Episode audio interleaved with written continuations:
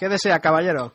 Me gustaría que me pusiese un buen filete de carne NBA, cocinado por favor a fuego lento, y me pusiesen aparte una tapa del mejor jamón pata negra que tengan. Todo eso, por favor, con sabor latino que hacemos que sea. ¡Cocina! Marchando una ración de NBA.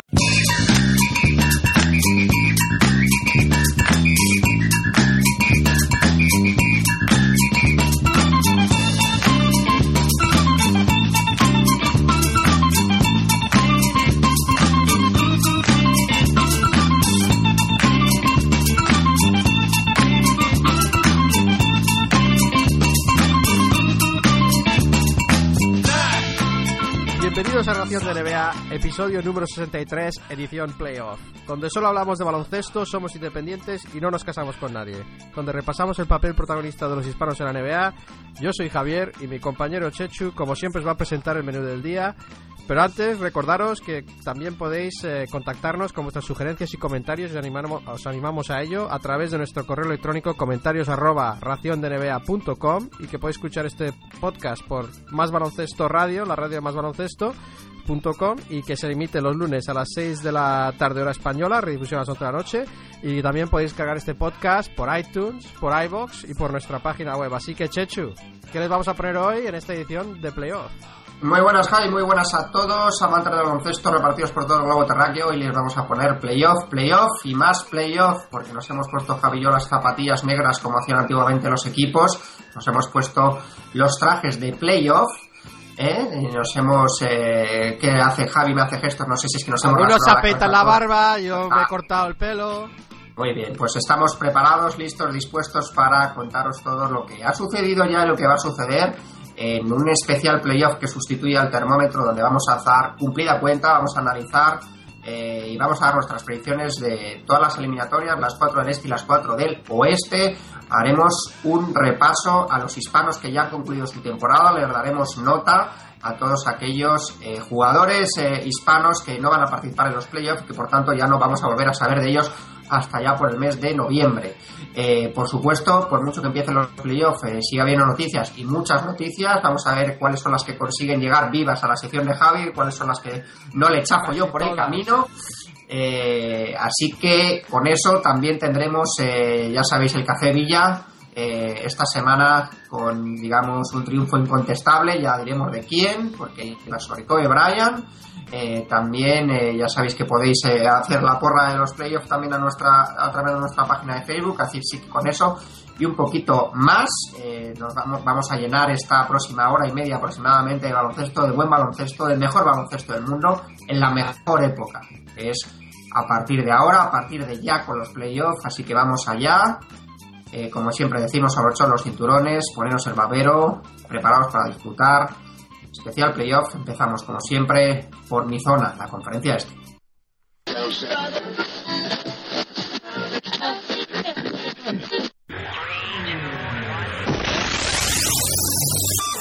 Pues eh, vamos allá, vamos a empezar con ese repaso a las eliminatorias en el este y vamos a empezar, eh, como no podía ser de otra manera, por el rey de la regular season, por Chicago Bulls, que ha marcado un récord de 50 victorias, 16 derrotas, que se enfrenta contra el octavo clasificado al este, finalmente los Philadelphia 76ers, 35 victorias, 31 derrotas.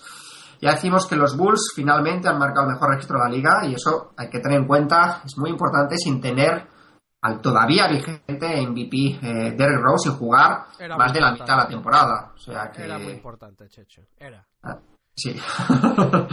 Así que una vez consumado el drama de la, de la grave lesión de Rose, pues este dato todavía cobra mayor importancia para el análisis de esta eliminatoria, dado que los Bulls tienen que volver a demostrar que saben jugar y ganar sin su faro, porque con Rose o sin Rose los claros favoritos son ellos, desde luego para esta eliminatoria les va a dar, eh, ya veremos eh, para más allá de esta eliminatoria. Eh, yo creo que se han descabalgado desde luego del grupo de favoritos para, para el anillo y quizá para la conferencia este, pero para mí siguen siendo claros favoritos ante unos Sixers que vienen, pues bueno, en una clara dinámica ascendente, sobre todo del parón del All-Star. Ya decimos que incluso se llegamos a dudar en las últimas semanas que se metieran en playoff por el acoso de los Milwaukee Bucks. Finalmente se clasificaron, pero si ya la calidad entre ambas plantillas eh, da un claro favoritismo a Chicago, el hecho de que los Sixers eh, tirasen la posibilidad de pelear por el séptimo puesto.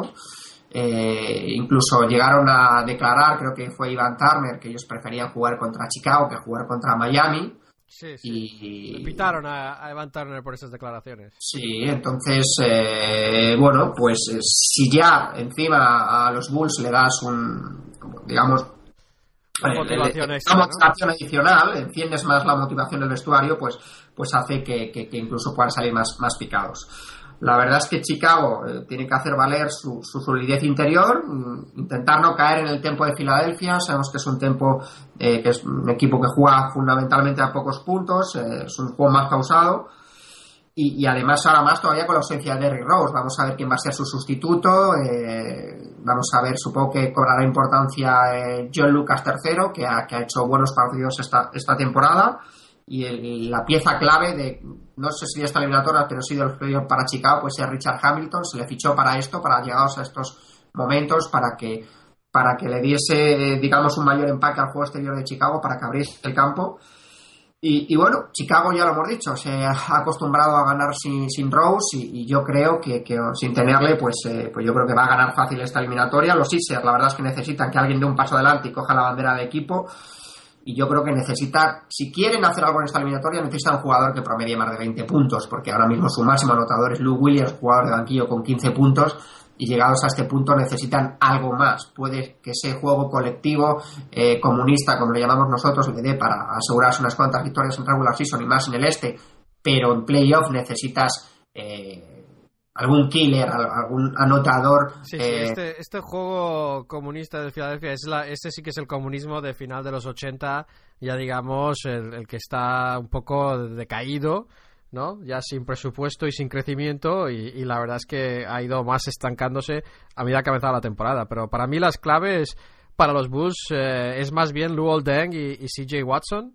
Eh, más que Richard Hamilton. Yo creo que ellos son jugadores que tienen que dar un poco más. Eh, ya veremos eh, cómo lo hace Lucas, pero yo creo que estos dos jugadores son jugadores que la defensa va a estar, no, no van a tener problemas con, su defensa, pero van a necesitar a alguien que anote como dices tú y, no, solo, no solo se trata de los, de los Sixers, sino también los Bulls van a necesitar eso. Así que yo creo que yo creo que sí, como estoy de acuerdo contigo, yo creo que Chicago gana uh, gana relativamente fácil. Eh, ¿Cuál es tu pronóstico para la eliminatoria? Mi predicción es 5 en Chicago en 5. Ah, bueno, pues yo estoy eh, muy bien. Estoy contigo. Eso sin contar la, lesión de Rose, yo creo que aunque con la lesión de Rose les da para, para ganar en esos partidos. Bueno, por cierto, que bueno, lo veremos luego de la porra, pero que hasta el lunes miraremos solo la última entrada, sé que tenéis hasta el lunes antes de la segundo, segundo partido de eliminatoria. Damos un poco de un, partido de ventaja porque, porque somos así de, buenos. Pero que, Chechu, que hay dos cosas que hay que comentar aquí. Primero es eh, la lesión de Rose, no has hablado mucho de ello, ¿no? La lesión de Rose que, que, va a marcar, quizá no esta eliminatoria, pero desde luego es el futuro de Chicago. Bueno, va a marcar este playoff, ¿no? Se acaban las esperanzas del título de Chicago, ¿no? Hay que contar que, que, este análisis lo completamos, tiene, eh, digamos, el extra de que ya se jugó el primer partido, lo ganó Chicago 103-91 eh, en un gran partido de Rose, que hizo 23 puntos, 9 rebotes, 9 asistencias, y se lesiona pues en el último minuto del partido, prácticamente, un partido que ya tenía ganado Chicago, eh, y tiene pues una lesión muy grave, creo que es ligamento eh, anterior cruzado. exactamente, es para varios meses, se pierde playoff Juegos Olímpicos comienzo de la temporada que viene.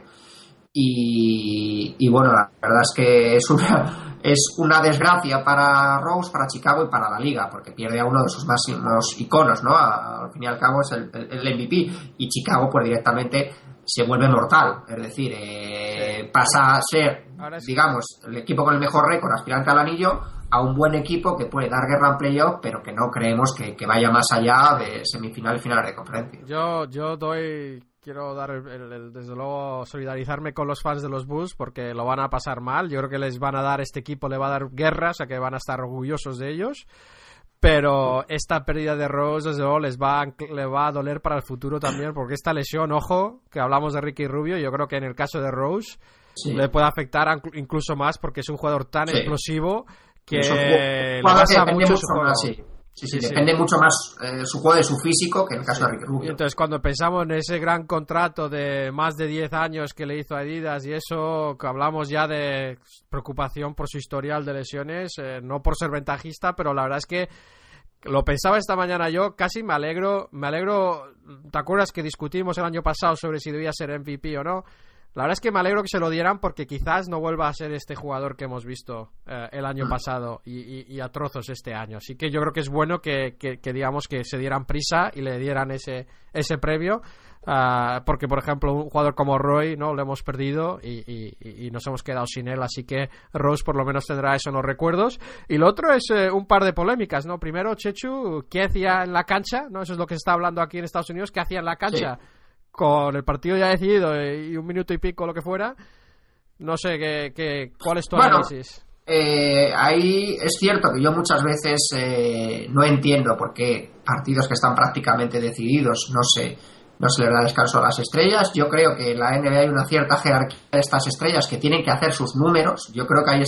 ¿Empleo? Eh, sí, yo pienso que hay jugadores que que, tienen que estar eh, X minutos en cancha, salvo que sea una cosa muy clara, porque, porque tienen que hacer eh, sus números. Y también yo creo que en el caso de Rose, eh, pues quizá a lo mejor le estaba dando más minutos por, por el hecho de que, ha estado muchos partidos parado y... Yo creo que quiere rodarle, ¿no? Sí, exactamente. Sí, yo creo que eso, yo estoy un poco más de acuerdo en lo segundo, ¿no? Un poco Cibodo lo que ha dicho es, es que para él veía que venían de ir ganando de 20 y habían reducido la ventaja al equipo contrario y quería acabar, digamos, quería zanjar la, remontada.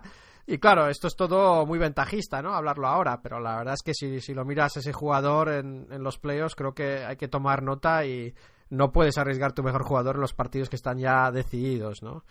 Ah, pero bueno, eh, eso. Y la otra polémica, Chechu, y esta sí que me parece ruin, es eh, un y esto es el fenómeno de las redes sociales no ha salido un, directivo de Nike no de la sección de Nike de la sección de diseño básicamente diciendo que, que es una pena que Rose no hubiera elegido a Nike como como su contrato y luego hizo un comentario eh, en alusión a que tanto Iman Shumpert como como Derrick Rose que los dos han tenido lesiones de rodillas hablaremos de Shumpert más tarde que los dos firmaban, no firmaron con Nike, ¿no? Con Nike.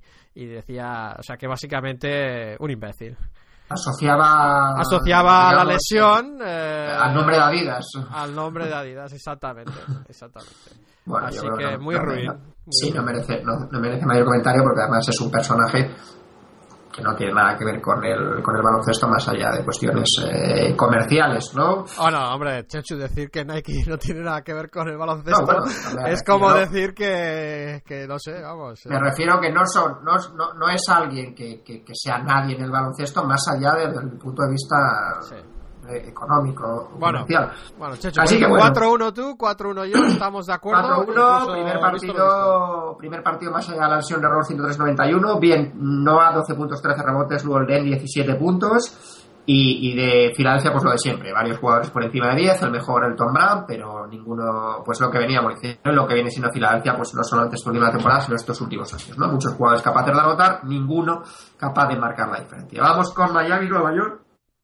Eh, segundo, Miami, segundo de la conferencia este, 46 ganados, 20 perdidos. Y los Knicks con un gran Bruce final de temporada, 36 ganados, 30 perdidos. Así que la eliminatoria más atractiva del este, eh, en parte también por todo lo que mueve Nueva York, ¿no? Pero, Chechu, ¿tú pudiste meter eso en tu ajetreado programa de ver Los Vengadores? sí, ayer nada más eh, venir de, disfrutar de esa eh, eh, orgía friki que es Los Vengadores y que desde aquí recomiendo encarecidamente a todos aquellos que quieran pasar dos horas y media. Patrocinado por Los Vengadores. pues sí, me puse a ver el, el Miami en Nueva York lo que pasa es que solo vi realmente una parte, porque es que el partido se acabó... Pero que fuera la primera. Sí, sí. no, lo dejé grabando y, la verdad es que el partido se acabó prácticamente a mediados del, segundo cuarto. Yo creo nos, robaron, nos robaron el partido, Checho. Vamos a hablar primero de lo que es la eliminatoria. Vamos a hablar primero, ya digo, que, que es una eliminatoria muy atractiva eh, a, los Knicks le pasa un poco lo que a los Lakers, que mueven mucho, que tienen eh, una prensa muy importante detrás, que es una ciudad muy importante, que todo lo que ocurre allí se magnifica, porque realmente Nueva York mm, no, tendría que dar más de sí para Miami que de lo que podrían dar pues, pues, eh, pues otros equipos. La verdad es que de realidad Mike Woodson tienen un buen récord, los Knicks tienen 18 ganados, 6 perdidos. Eh, Carmelo ha jugado este último mes, eh, pues si hubiese jugado toda la temporada como este último mes, probablemente sería candidato a MVP.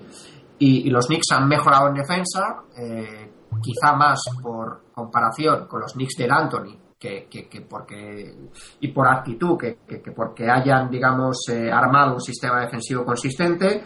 Y en dirección de juego, pues bueno, Byron Davis no, no, no lo está haciendo mal. ¿no? han vuelto a sacarse un conejo a la chistera con, con el nombre de Steve Novak y, bueno, pues eso le ha valido como para colarse, para colarse en playoff y ya decimos acabar bien la temporada. La verdad es que Miami llega un poco con la sensación de que se han estado reservando fuerzas y que la regular season era un, entremés casi, casi molesto. Los problemas físicos de Wade han hecho que LeBron pues eh, se haya convertido en el jefe del equipo, ¿no? Eh, el año pasado. Eh, no es que se, digamos, se discutiese quién era el jefe, si yo no, creo que casi todo el mundo pensaba que Miami seguía siendo el equipo de Wade a pesar de LeBron y, este año pues quizá eh, LeBron ha, adquirido más, más jerarquía, ¿no? La jefatura del, del equipo. En los Knicks falta por ver cómo se acopla eh, la vuelta de Studenbayer al juego y también a la química eh, de estos Knicks, que ya sabemos que como dice Javi tienen unos egos muy delicados, los Carmelo, Amare y, demás, y a veces esto pues crea problema. Para mí una eliminatoria clara para Miami, porque por mucho por artificio que propongan los Knicks, la verdad es que dependen mucho de su acierto exterior. Eh, es un equipo que, no es consistente en el, en el, en el juego interior, depende mucho de la inspiración de, sus estrellas, de Carmelo, del tiro exterior de Novak, de que Byron Davis no esté bien, son muchas cosas juntas y yo creo que Miami, desde luego, les da como para pasarles por encima con relativa, con relativa facilidad. Aún así, eh, yo guiándome más por el corazón que por la cabeza, he puesto un 4-2 para Miami. Yo, en realidad, creo que Miami se va a deshacer de los Knicks en menos partidos. Espero que no, ¿no? Espero que la mística del Garden en playoff pues les haga ganar. Los Knicks llevan 10 años sin ganar un partido de playoff desde el 2001. Han sido barridos en todas sus últimas apariciones. Y, bueno, en el primer partido, pues la verdad es que fue, pues eso, una barrida por parte de Miami. Nueva York jugó muy mal, eh, tuvieron muchas pérdidas de balón. Eh, Carmelo Anthony tuvo una noche aciaga. Eh, se metieron en problemas de faltas muy rápidamente algunos de los jugadores más importantes. Bueno, los metieron, ¿no? Yo creo que hay que hablar un poco de arbitraje también, porque yo creo que Miami es claramente superior y, casi seguro que ganan este partido de todas formas, pero desde luego un desfile ante la línea de tiros libres. Yo no sé cuántos tiros libres acabó tirando LeBron, pero se no, llevaba con unos 16 o 18 en la primera parte. Y algunas cosas, algunas faltas que estaban pitando que eran ridículas, no son faltas de playoff. Y a mí, yo es que eso no lo. Es, es difícil de aguantar que en este partido se piten ese tipo de faltas cuando sabemos a ciencia cierta que, que, que, el próximo partido con otros equipos no las van a pitar. Y unas, unas actuaciones de LeBron tirándose al suelo, o sea, e, ese señor tan bestia que es con el cuerpo más grande, que, que, que hace una, está exagerando de una manera bestial, ¿no? Las faltas flagrantes, las técnicas, las faltas flagrantes. Yo estoy bastante mosqueado con el arbitraje en general de todas las eliminatorias porque están siendo, digamos, muy, muy conservadores en cuanto a también eh, muy rápidos con las faltas flagrantes. Yo creo que a raíz del codazo del, de, de Artest.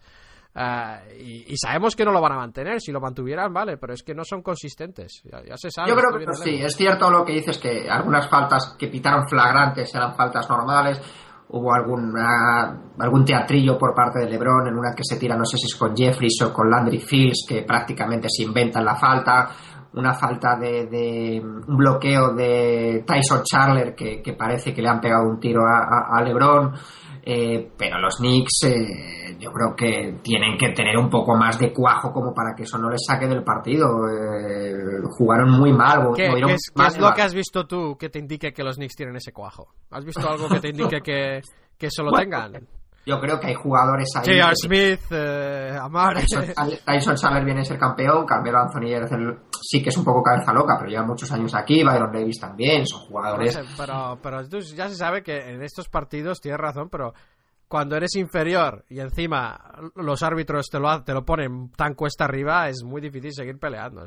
La verdad es que se salieron del partido muy rápido y la segunda parte pues prácticamente no tuvo no tuvo ninguna historia. Así bueno, que... un par de, déjame aquí que yo haga mi, mi, mi, mini análisis aquí. O sea, yo, yo creo que yo no lo va a pasar, lo van a pasar mal los Knicks porque creo que no va a poder. Carmelo puede es uno de los mejores jugadores de la liga y puede atacar, pero contra una defensa, viste que no solo le cubría a LeBron mucho tiempo, sino que encima hacían dos contra uno en cuanto pudieran.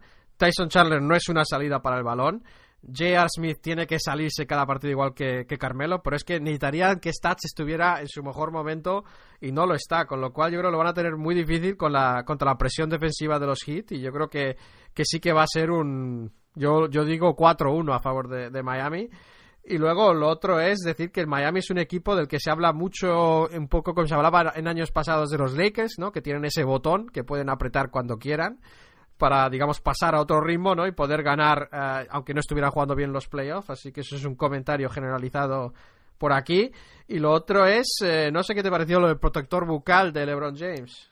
¿Qué llevaba? Sí, la verdad es que lo vi en varias imágenes y no llegué a desentrañar. La, interpretación es que es un 16 en números romanos y lo que se especula es que son los partidos que le quedan para ganar el título. Y se va a ir cambiando de protector bucal cada, cada partido. Lo sabremos en el próximo partido, ¿no? Si pone, si pone 15, pues sabremos que probablemente sean esos números de partidos hasta, hasta el anillo. Y la verdad es que podría hacerlo de otra manera, ¿no? Con la... No, a mí no, no me acaba de gustar la estética de Sí, molaba más el tema Bengualas, ¿no? Cuando el Detroit iba tachando los partidos allí en, en, la, en, uno de los marcadores a pie de cancha de, su caballón, ¿no? Bueno, bueno, ya sabemos que LeBron le gusta, le gusta dar la nota en ese sentido y bueno, tampoco nos vamos a, a tirar de los pelos por, los, dos, los dos apostamos por Miami en esta eliminatoria, 4-2 Chechu, 4-1 yo, así que interesante. Pues vamos con la siguiente, que en principio era la eliminatoria más eh, desequilibrada, quizá, de la conferencia este. Eh, Indiana, tercero del este, 42-24 contra Orlando Magic.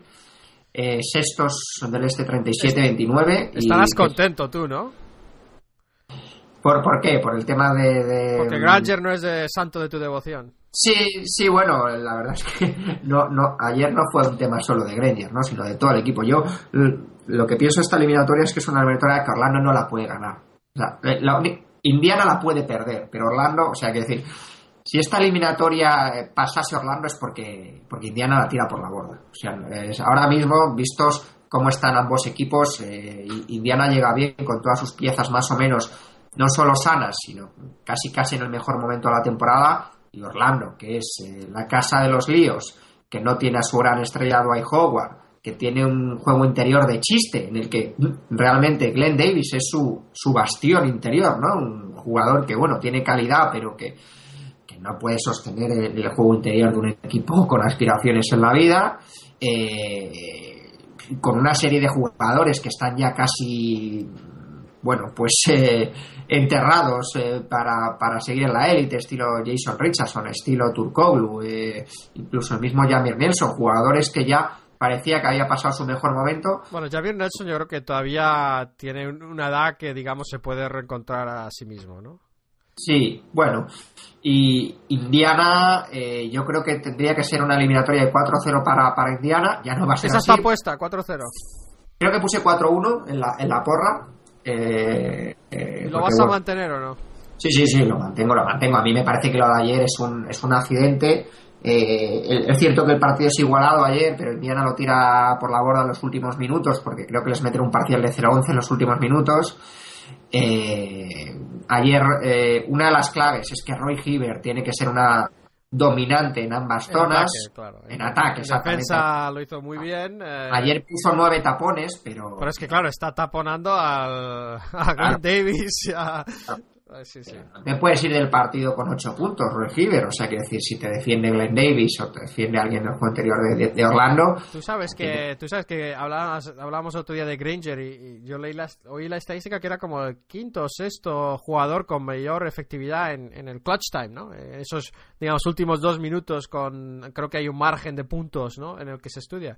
Pero ayer, eh, unos pasos en la jugada decisiva, la verdad es que unos pasos que muchas veces no se pitan, pero pasos al fin y al cabo.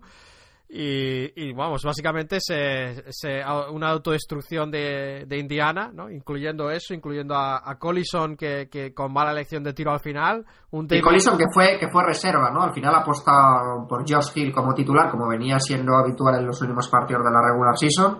Y Collison que ha perdido su sitio en el, en el 5 titular y vamos a ver cómo les afecta esto Pero David West, eh, muy frustrado, bien, pero frustrado al final del partido con alguna mala decisión, mala ejecución, digamos, en la recta final de, los Pacers. Sí, los Pacers, todo el equipo estuvo muy mal en los últimos minutos. La, esperanza aquí es Orlando, yo creo que es que tienen el mejor entrenador de la serie, ¿no? Hay que mirar cuando los entrenadores se van a anular el uno al otro. Yo creo que en este caso Uh, Stan Van Gundy, Stan The Man, yo creo que tiene ventaja eh, sobre su par eh, y, sobre Vogel. Pero vamos, que yo estoy contigo. Yo ese, yo lo veo que creo que los demás, los demás partidos los ganará Indiana. Quizás, quizás nos equivoquemos, muy probable, pero ahí lo dejo. Pues bueno, yo creo que también que Indiana se va arriba y Indiana, bueno, que, con la lesión de Rose tiene una gran oportunidad para, para poder colarse ahí en la final de la conferencia este y, y vamos a ver, ¿no? Y la siguiente eliminatoria, pues son mis eh, Atlanta Hawks contra los Celtics. Ahí te quiero ver yo. Ahí te quiero ver hay que decir, aquí es importante eh, recalcar que Atlanta tiene mejor récord que Boston, 40 ganados, 26 perdidos, mientras que Boston tiene 39-27. Tiene ventaja de campo Atlanta, aunque, eh, digamos, por ganar la división atlántica, por ser campeón de división, Boston es cuarto del, del, del este, ¿no? Eh, en este caso se enfrentan cuarto contra quinto, aunque la ventaja de campo la tiene el. Imaginemos que los Celtics son quintos. Que los Celtics son quintos, exactamente. Imaginemos que, es exactamente. exactamente es lo que. ¿no? Es porque no, no influye ya a partir de ahí, no, no influye para nada.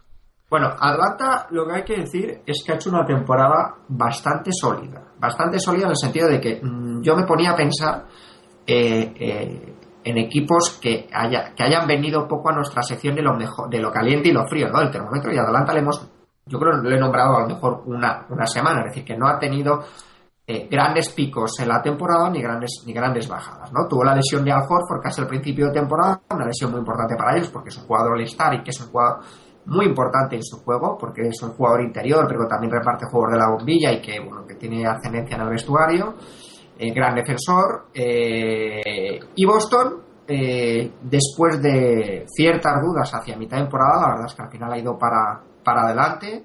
Ryan Rondo ha hecho una gran temporada y, bueno, tanto Ray Allen como Garnett como Pierce, sobre todo estos dos últimos, han, han rendido casi casi como en sus mejores tiempos. Así que ahora mismo apostar en contra de Boston eh, es un poco arriesgado, ¿no? Eh, es el paripé que haces para poder apostar en contra de tus, de tus Hawks. Yo, de hecho, apuesto aquí por eh, Boston en siete partidos. ¿Quieres el título? ¿Quieres el título? Vamos a dar guerra, pero yo creo que finalmente a Boston todavía, todavía les va a dar como para, para, desde luego, para pasar de primera ronda. Me parece importante a pesar de que están rindiendo bien las, las, estrellas de, Boston, las viejas estrellas de Boston, los viejos dinosaurios, el caudal de juego de, Boston viene por Rondo. ¿no? Rondo es, eh, digamos, el catalizador del juego de Boston. Si, Rondo está bien, eh, tiene una buena media de asistencias eh, y, maneja, digamos, ya decimos, el, el, ritmo del partido, es muy difícil ganarles. Así que ahí será muy importante la defensa de Atlanta sobre el base céltico Quizás sea importante la participación de Henrich, un mejor defensor que Jeff T, pese a que ya no está para muchos más trotes. Y Horford, eh, el toque hispano de la eliminatoria, se probó el otro día en un entrenamiento, se creía que podría volver a lo mejor para playoff, pero él no se vio con buenas sensaciones y salvo que Atlanta pase a segunda ronda, desde luego va a ser baja durante toda esta eliminatoria. Así que eh, quizá con Horford la cosa cambiaría. Yo ya adelanto que Pachulia se va a pegar con Garnett casi casi seguro, eh, está claro. Pero, pero al final. Eh, bueno, Garnett es mucho de, de amagar la pegada, como muchos otros de la NBA, mucho provocar. O sea, que yo veo a Pachuli expulsado en un par de partidos, porque otra cosa es que se lleguen a pegar los dos y que, y que a Garner le suspendan, ¿no? Yo creo que es demasiado listo para eso. ¿Y, quién crees que va a cubrir el problema? Es eh, la amenaza de Atlanta, yo creo que va a ser Joe Johnson, ¿no? Ah, bueno, tanto Joe Johnson como Joe Smith, ah, por distintas razones. ¿eh? No, sí, sí. y, me parece que es un jugador que precisamente ante Boston tendría que marcar la diferencia, ¿no? Porque, físicamente... es muy superior a, a, cualquier par que le ponga ahora mismo el Boston, ¿no? Sí, estoy de acuerdo. La verdad es que si lo pensamos, las armas fuertes de Atlanta, digamos que no tienen respuesta fácil de los Celtics porque tanto tanto Joe Smith como, como Joe Johnson, digamos que van a ser muy duros de marcar para sus pares, ¿no? Porque creo que tanto Ray Allen ha tenido problemas físicos como Ah, como Avery Bradley quizás sea demasiado bajito, ¿no? Y, luego Josh Smith demasiado atlético para sus pares. O sea, que eso es la, un poco la esperanza, ¿no? A no ser que tengamos un Team Act Revival. Ah, puede haber otra amenaza más, pero vamos, yo estoy contigo en, en, que, en que ganan los Celtics y yo creo que ganan en seis partidos, ganan 2 a 4. Yo he puesto 7. Eh, pero ¿te parece a ti entonces si, si los Hawks les eliminan en primera ronda, se considerará un fracaso esta temporada? Bueno, Atlanta ha llegado a un punto en que no da pasos para adelante y tampoco da pasos para atrás. Se, sigue manteniendo en el mismo lugar desde hace años. Entonces. Pero no despidieron a, Woodson por. Sí, precisamente por esto, ¿no? Por, porque. Y, y, Josh Smith, yo creo que ya se ha cansado, pidió el cambio a, mitad de temporada, porque yo creo que ve que, que aquí no va a ningún sitio, ¿no? Que Atlanta se sigue manteniendo más o menos entre la élite del este, lo cual tampoco es decir gran cosa, tiene grandes jugadores, llega a playoff siempre, pero no da ese paso. El año pasado parecía que había un amago con, esa victoria ante Orlando en primera ronda, pero luego de nuevo ante Chicago se cayó muy fácil, sin dar guerra. Así que fracaso no se puede decir, pero, es otro año más, eh, digamos, eh, encasquillados, eh, varados en el mismo sitio, sin, sin avanzar tienen ah, como coartada este año el tema de la lesión de Horford, que decimos que es muy importante, pero yo creo que tiene que haber algún tipo de movimiento porque con lo que hay, pues les da para esto, como se viene demostrando año tras año. Sí, no, la verdad es que están atascados, que no tienen, no sé, no, no le veo, no, no, les veo dónde pueden, pueden ir. Además que, bueno, una cosa que sí quería comentarte que se me ha pasado con los Knicks, pero ahora que hablamos de los Hawks, me acuerdo de Bibi, ¿no? Y, había un comentario que vi por Twitter que, me hizo mucha gracia, que fue que había alguien que había escrito, Bibi parece que cojea, y otro le contestó, no, eso es, eso es como anda. ¿Y cómo corre, Es su manera de andar, sí, sí, sí, sí. Ah, pero bueno, muy bien, muy bien, Checho. Eh, pues, pues estamos bastante parecidos en nuestras apuestas, ¿eh? Va a tener que ser esos puntos extras de acertar el marcador el que, el que digamos, decida la suerte en esta primera ronda. Sí.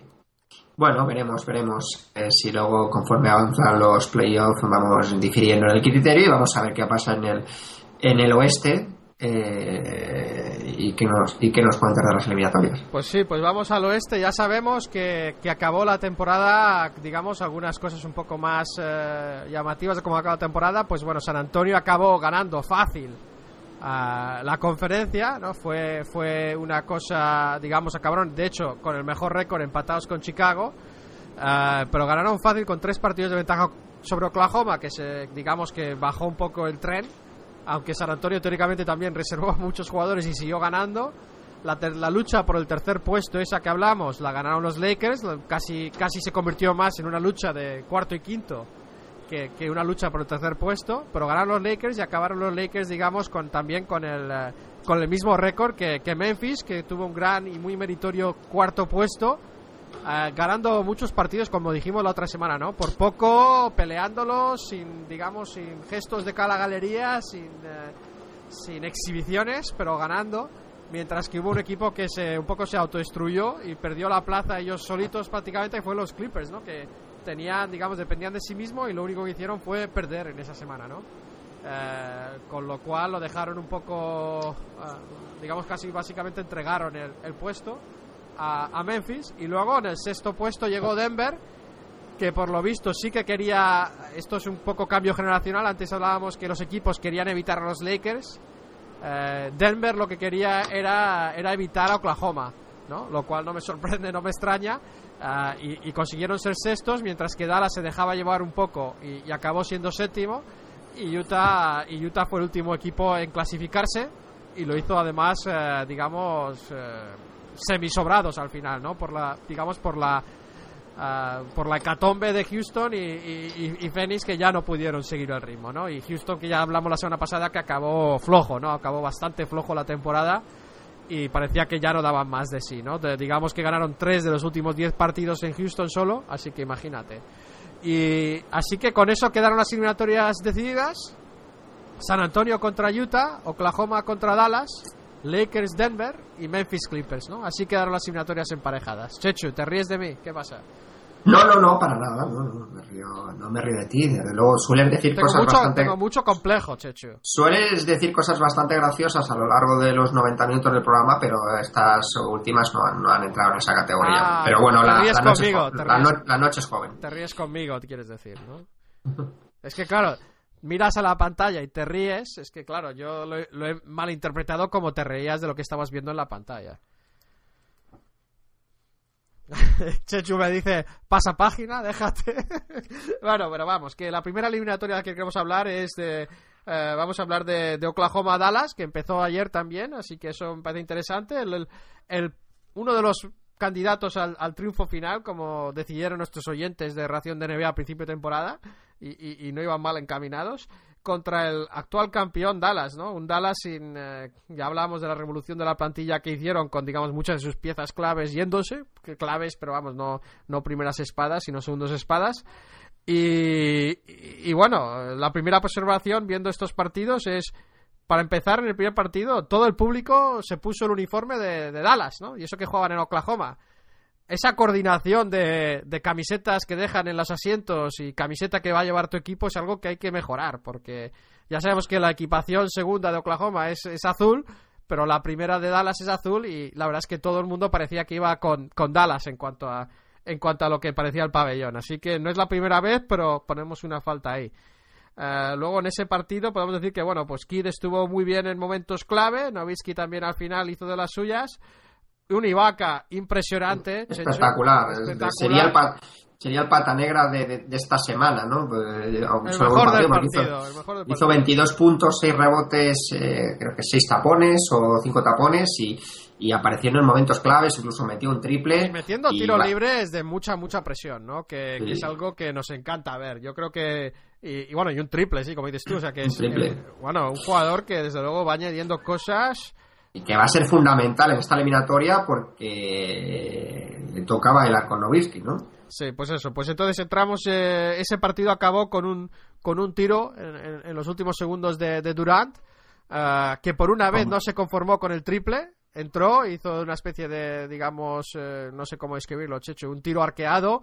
Ah, Sí, un tiro a una mano, digamos a una mano. un semi, semi-lob, ¿no? Un- una Sí. semibomba. eh, Tuvo mucha suerte porque el balón eh, rebotó un par de veces en el, en el aro tablero antes de caer, pero, Sí, pero le dio la victoria, ¿no? Sí, sí, y la verdad es que ahí vamos a hablar un poco de rotación, ¿no? Se sabe que Oklahoma, el, el grupo es Westbrook, Zabo, Cephalosha, Durant, Ibaka, Perkins, Harden y Collison son sus principales armas. Y luego Dallas tenemos a, Kidd, West, Carter, Nowitzki, Haywood, eh, Terry, Mahimi, ¿no? Parece que va a ser uno de sus jugadores claves también porque jugó muchos minutos. Y, y bueno, la verdad es que yo vi a, vi a Carter también. eh, bueno, le falta le faltan un poco los muelles de antes, pero le vi con un primer paso ah, bastante que está bastante bien físicamente desde, desde ese punto de vista. Pero claro, los muelles no los tiene y contra Ibaka necesita los muelles de, de los de cuando tenía 20 años, ¿no? Y, y- y, desde luego Novitsky, tanto Novitsky como Terry demostraron eh, cositas, incluso Kidd, como ya digo, sorprendió con un par de jugadas claves defensivas, robando y algún triple que otro, con mucho mejor de lo que había hecho toda la temporada, podemos decir. Así que para mí las, las claves, entrando ya en la eliminatoria total global, las claves de la eliminatoria, me parece que va a ser por Dallas, parte de Dallas, lo hemos dicho antes con el, eh, el caso de Orlando Pacers, pues con Dallas a Oklahoma lo mismo, ¿no? El duelo de entrenadores, eh, la verdad es que ahí es donde tiene ventaja Dallas, porque tiene, tiene a Rick Carlisle, que desde luego ya ha demostrado que puede volver locos a, a las defensas contrarias con, con sus esquemas de ataque y, y- sabe dónde buscar, digamos, buscar, la, eh, buscar hacerte daño, ¿no? Tirarte sal en la herida que tenga tu defensa. Así que yo creo que, yo creo que eso puede ser una ventaja clave a ver si el duelo de los entrenadores se impone claramente Rick Carlisle o puede Scott Brooks conseguir acercarse un poco más a unas tablas. Desde luego, para los Thunder, James Harden es el jugador más importante, eh, porque se sabe que Durant va a pelear, va a hacer sus puntos, a veces con malos porcentajes, a veces con mejores porcentajes, pero Harden muchas veces, desde luego, es el que aporta un poco más de, creatividad y hace un poco cosas distintas, imprevisibles. No, Westbrook sabemos que te va a poner el balón en, en- en el, en el suelo y te va, y te va a machacar. Y, y a veces se va a levantar en suspensión. Durant sabemos que puede hacer un poco de todo. Pero Harden la verdad es que hace cosas que, que no te esperas y le da, le da digamos, otro ritmo al equipo, ¿no? Otro ritmo, sobre todo más creatividad en ataque, que es algo que a veces les falta. Y luego el porcentaje de tiro de tres de Dallas va a ser muy importante porque sabemos que interior no va, van a tener muchos problemas y, sabemos que el equipo de los esquemas de Rick Carlisle sí que dependen mucho de, ese tiro exterior, así que habrá que ver cómo afinan la puntería eh, los hombres porque eso puede ser su única opción.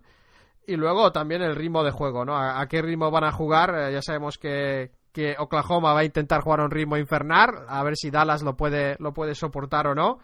Eh, pero bueno, habrá que ver si jugadores como Carter y como West en Dallas pueden, eh, pueden digamos, ser importantes en esta eliminatoria, que tendrían que serlo para que Dallas tenga opciones, ¿no? Yo creo que Novitsky y Terry solos no va a bastar.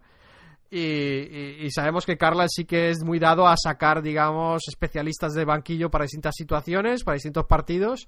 Así que quizás veamos a Bubois en algún momento, quizás veamos a algún otro jugador pero vamos, por lo global, yo sigo viendo, aunque se ha sido un partido muy apurado y los Dallas eh, Mavericks son campeones, yo sigo viendo una ventaja total eh, por parte de Oklahoma en esta eliminatoria. Yo creo que pensaba, si miras, Chechu, los mejores 5, 4 o 5 jugadores de esta eliminatoria, ¿no? Yo creo que tienes que ver, yo pondría a Durant primero, a Novitsky segundo, a Westbrook tercero, a Harden cuarto y probablemente a Ibaka quinto. Yo creo que tienen cuatro mejores, cinco de los cuatro de los cinco mejores de esta eliminatoria. No sé, Chechu, si tú cambiarás el orden, pero de la calidad yo creo que va a ser un poco difícil de superar para, para Dallas. Sí, bueno, eh, esta es la final de conferencia el año pasado, recordémoslo. Eh, han pasado casi un año. Eh, Dallas ha jugado toda la temporada con el estómago saciado. Ya decíamos que podía venir un bajón postparto, pos, posanillo, digamos, por, decirlo así, un bajón anímico.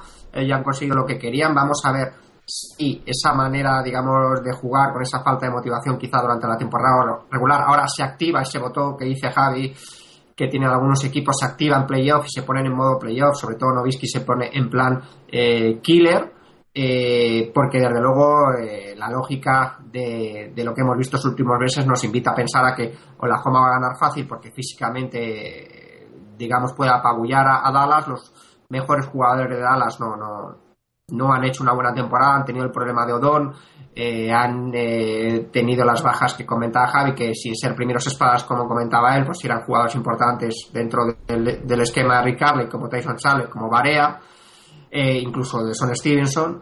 Así que, así que bueno, en principio eliminatoria clara para Oklahoma, pero ya vimos el primer partido como estos viejos rockeros de Dallas, pues eh, todavía siguen teniendo casta de, campeones, así que eh, yo creo que Oklahoma gana en, en 6-4-2. Y Chechu, entonces lo que el comentario que he hecho yo en cuanto a los, los cinco o seis mejores jugadores, Bueno, quizá a meterlo ahí, pues es. Uh, ¿a quién meterías entonces? ¿A Terry? De Dallas. Sí, quizá Terry, ¿no? Eh, ayer jugó bien y, ha demostrado, desde luego, sobre todo en partidos de alto nivel, que, que puede, que puede rendir. Pero sí es cierto, es lo que decimos, ¿no? Eh, Oklahoma ya con sus piezas a punto y los mejores jugadores de, de, Dallas eh, no, están bien. Sí, me parece a mí que es un poco un enfrentamiento entre unos puras sangres y luego los, eh, digamos, los veteranos más listos, digamos, con muchas tablas a ver si pueden aguantar las oleadas, ¿no? Pero yo creo que sí, yo, yo lo obtengo, yo tengo un 4-1 a favor de Oklahoma para sentenciar esta eliminatoria. Así que tú 4-2, yo 4-1 y vamos a, la siguiente eliminatoria. San Antonio Spurs, Utah Jazz. Eh, tenemos una rotación con. La verdad es que eh, Popovich es otro que tiene una, una plantilla que, que, va buscando cuál es la herramienta, ¿no? Es la multiusos navaja suiza que va sacando la pieza que le falta, que le hace falta en cada momento tenemos fijos como, desde luego, como Parker, como, como Ginobili, como Duncan, ah, que desde luego van a, van a estar ahí ah, y van a ser utilizados. Incluso Danny Green es un poco uno de esos fijos. Uh, Kawhi Leonard, desde luego, tiene un sitio. Y luego de, Joan Blair, que era un titular indiscutible, y luego perdió su sitio cuando ha venido Diao.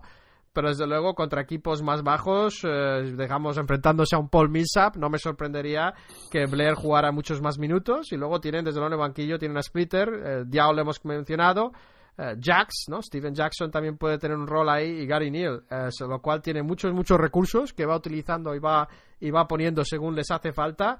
Y es un equipo, digamos, de sí que es el, comunismo en su máximo esplendor, porque son todos una maquinaria, maquinaria pesada, de, digamos, de, con un engranaje, digamos, que va muy, muy fluido. Y luego... Sí, pero este... Bueno, no, acaba, acaba Javi, luego Sí, no, bueno, eh, hablamos de Utah, ¿no? Utah que es un poco un equipo que se está formando, una nueva generación de jugadores y con algunos veteranos, pero muchos, digamos, de, de reciente adquisición, digamos. Tenemos a, Devin, Harris, que es un base que, no nos acaba de, convencer los últimos años, ¿no? Tras ese principio de, carrera bastante esperanzador. Ah, también tenemos a Gordon Hayward, que sí que es un jugador que nos gusta mucho. Uh, luego tenemos a los, los Millsap, uh, Jefferson, que está, Millsap y Jefferson están haciendo muy buena temporada, ¿no? Hay que admitirlo. Eh, aunque Millsap le falta un poco de altura a veces para contra algunos jugadores y puede ser un interesante emparejamiento si juega contra Blair. Y luego tienen a, CJ Miles, a Tinsley, a Alex Burke saliendo del banquillo. A ver, habrá que ver si, si Canter tiene un rol o no en esta eliminatoria. Se ha hablado mucho de que Utah podría intentar, digamos, jugar la baza de hombres altos, ¿no? Porque sabe que tienen tienen hombres altos a patadas, ¿no? Lo que pasa es que yo creo que eso sería sacrificar un poco a Millsap, para no ser que jugaran con Millsap de tres, eh, que es posible también. Ah, pero yo no creo que ir a, lo alto y a lo, a lo, lento les funcione contra un equipo que tiene a Parker, tiene a Ginobili y tiene a algunos jóvenes que pueden correr también, ¿no? Yo vimos el partido ese, algún partido contra los Lakers donde, digamos, eh, les atacaron constantemente los Spurs a los Lakers por velocidad y yo creo que Utah si elige, elige la batalla de hombres altos, creo que no va a ganar porque tampoco son decisivos sus hombres altos. Eh, la otra tarea casi imposible que tienen es frenar a, Parker, ¿no? Yo creo que será una labor de equipo que tendrán que ver eh, lo que hacen. Ya se sabe que los playoffs son muy, eh, son, digamos, la zona de los grandes generales de campo, ¿no? De los bases, es cuando es lo que deciden los playoffs muchas veces. Y luego habrá que ver el papel que puede hacer los Derek Favors y, Gordon Hayward, ¿no? Que son un poco los comodines aquí, digamos, las bazas secretas un poco de Utah que son jugadores un poco distintos a los demás, que pueden crear, que pueden hacer un poco de todo y que desde luego tienen menos complejo que, algunos de los otros jugadores. Así que la única esperanza que tienen para mí Utah es exactamente con eso, con un Derrick Favors y un Gordon Hayward jugando muy bien y Millsap siguiendo su línea, ¿no? Pero lo veo muy difícil y en lo global veo a, veo a Spurs ganando 4 a 1 esta eliminatoria también. Muchos 4 1 tengo yo, creo que voy a quedar un poco mal. Bueno, yo para mí todo lo que no sea un 4-0 aquí sería una enorme sorpresa. Decíamos antes lo del comunismo, pero yo creo que aquí hay una diferencia con respecto a Philadelphia 76 y es que aquí el comunismo viene dado porque en unos partidos pueden, eh, digamos, anotar muchos puntos un jugador y en otro otro. Eh, o sea, que decir que aquí nadie se extraña porque en un partido eh, Tony Parker se puede ir a treinta y tantos puntos, o Ginobili te puede hacer un triple doble, o Duncan puede hacer un gran partido. la verdad es que es admirable eh, cómo Greg Popovich se va reciclando y ha pasado de jugar de una determinada manera a otra. Eh, San Antonio ahora mismo puede jugar lento, puede jugar rápido, a muchos puntos, a pocos puntos. Popovich, que siempre había sido un entrenador de rotaciones más bien cortas, ahora tiene y ha conseguido involucrar a una gran cantidad de jugadores de calidad y, que están al servicio de la causa, es decir, Stephen Jackson rebelde de, de, de Vodcast o de Warriors ahora mismo es un un manso perrito, digamos, eh, bajo el collar de, de Popovich. Animando desde el banquillo, animando desde banquillo. Sí, sí, o sea, digamos, ese, es, no, no, no, hay mejor medicina para estos jugadores veteranos ya de vuelta de todo que están en un equipo aspirantes al anillo y que ya se olvidan de, de, hacer números y lo que buscan es, ayudar al grupo para, para, el objetivo mayor, ¿no? Entonces, tienen varios jugadores de ese tipo. Boris Diaw es otro jugador que, no, que, que en Charlotte estaba ya penando y que aquí vuelve a, a, verse o, se ve quizá por primera vez en su carrera, quizá esos años en Phoenix también estuvo a las puertas de, hacer algo grande, de, encontrar el anillo, y luego Parker, Ginobili y Duncan, que son como el amanecer y el atardecer, es decir, eh, son... qué bonito, Checho! digamos, un, un, valor seguro, sabes que, te van a dar un gran rendimiento. A Ginobili le han tenido entre algodones, a diferencia de lo que pasó el año pasado, que llegó un poco cascado a, a final de temporada y en playoff estuvo un poco mermado, pues eh, le han reservado, han podido, han podido hacer prácticamente lo que querían. Eh, Duncan también en algunos partidos, eh, ya contábamos la anécdota, ¿no? De que le ponían en, la página de la NBA por, por, viejo, ¿no? All, han podido reservar, han podido involucrar muchos jugadores y, la verdad es que por mucho que el deporte sea una película sin guion y, lo bonito de, esto sea que no sabemos lo que va a pasar, cualquier cosa que no sea que los Spurs se arrasen a los Jazz sería un sorpresa. Entonces, ¿qué dices? ¿4-0?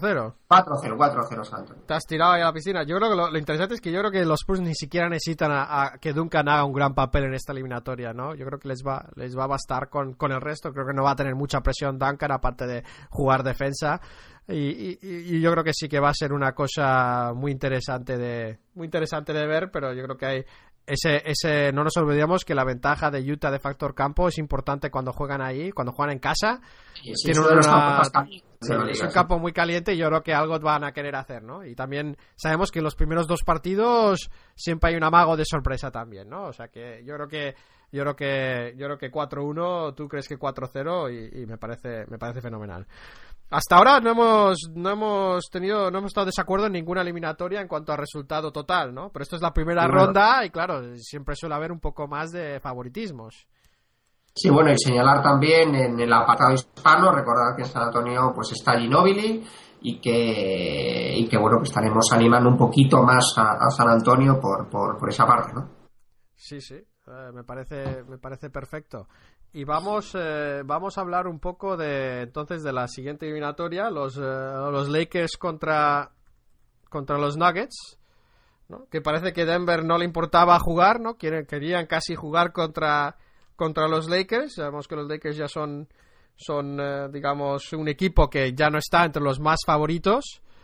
Pero, pero vamos, no pasa nada tampoco, ¿no? Así que vamos a, vamos a hablar de un poco de ellos. Hablamos que algunos reporteros de los Lakers que están viajan con el equipo, hablan de que los Lakers tienen un ambiente y una confianza mayor que lo que tenían el año pasado, eh, lo cual es bueno porque el año pasado ya sabemos cómo acabó.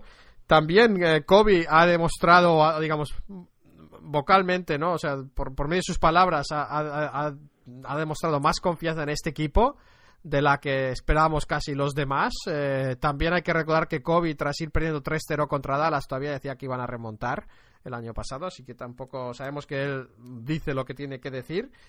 Y, y uno de los problemas que va a tener eh, los Lakers quizás sea la posible velocidad con la que juegue en Memphis, ¿no? Lo, que, juegue Denver, que diga.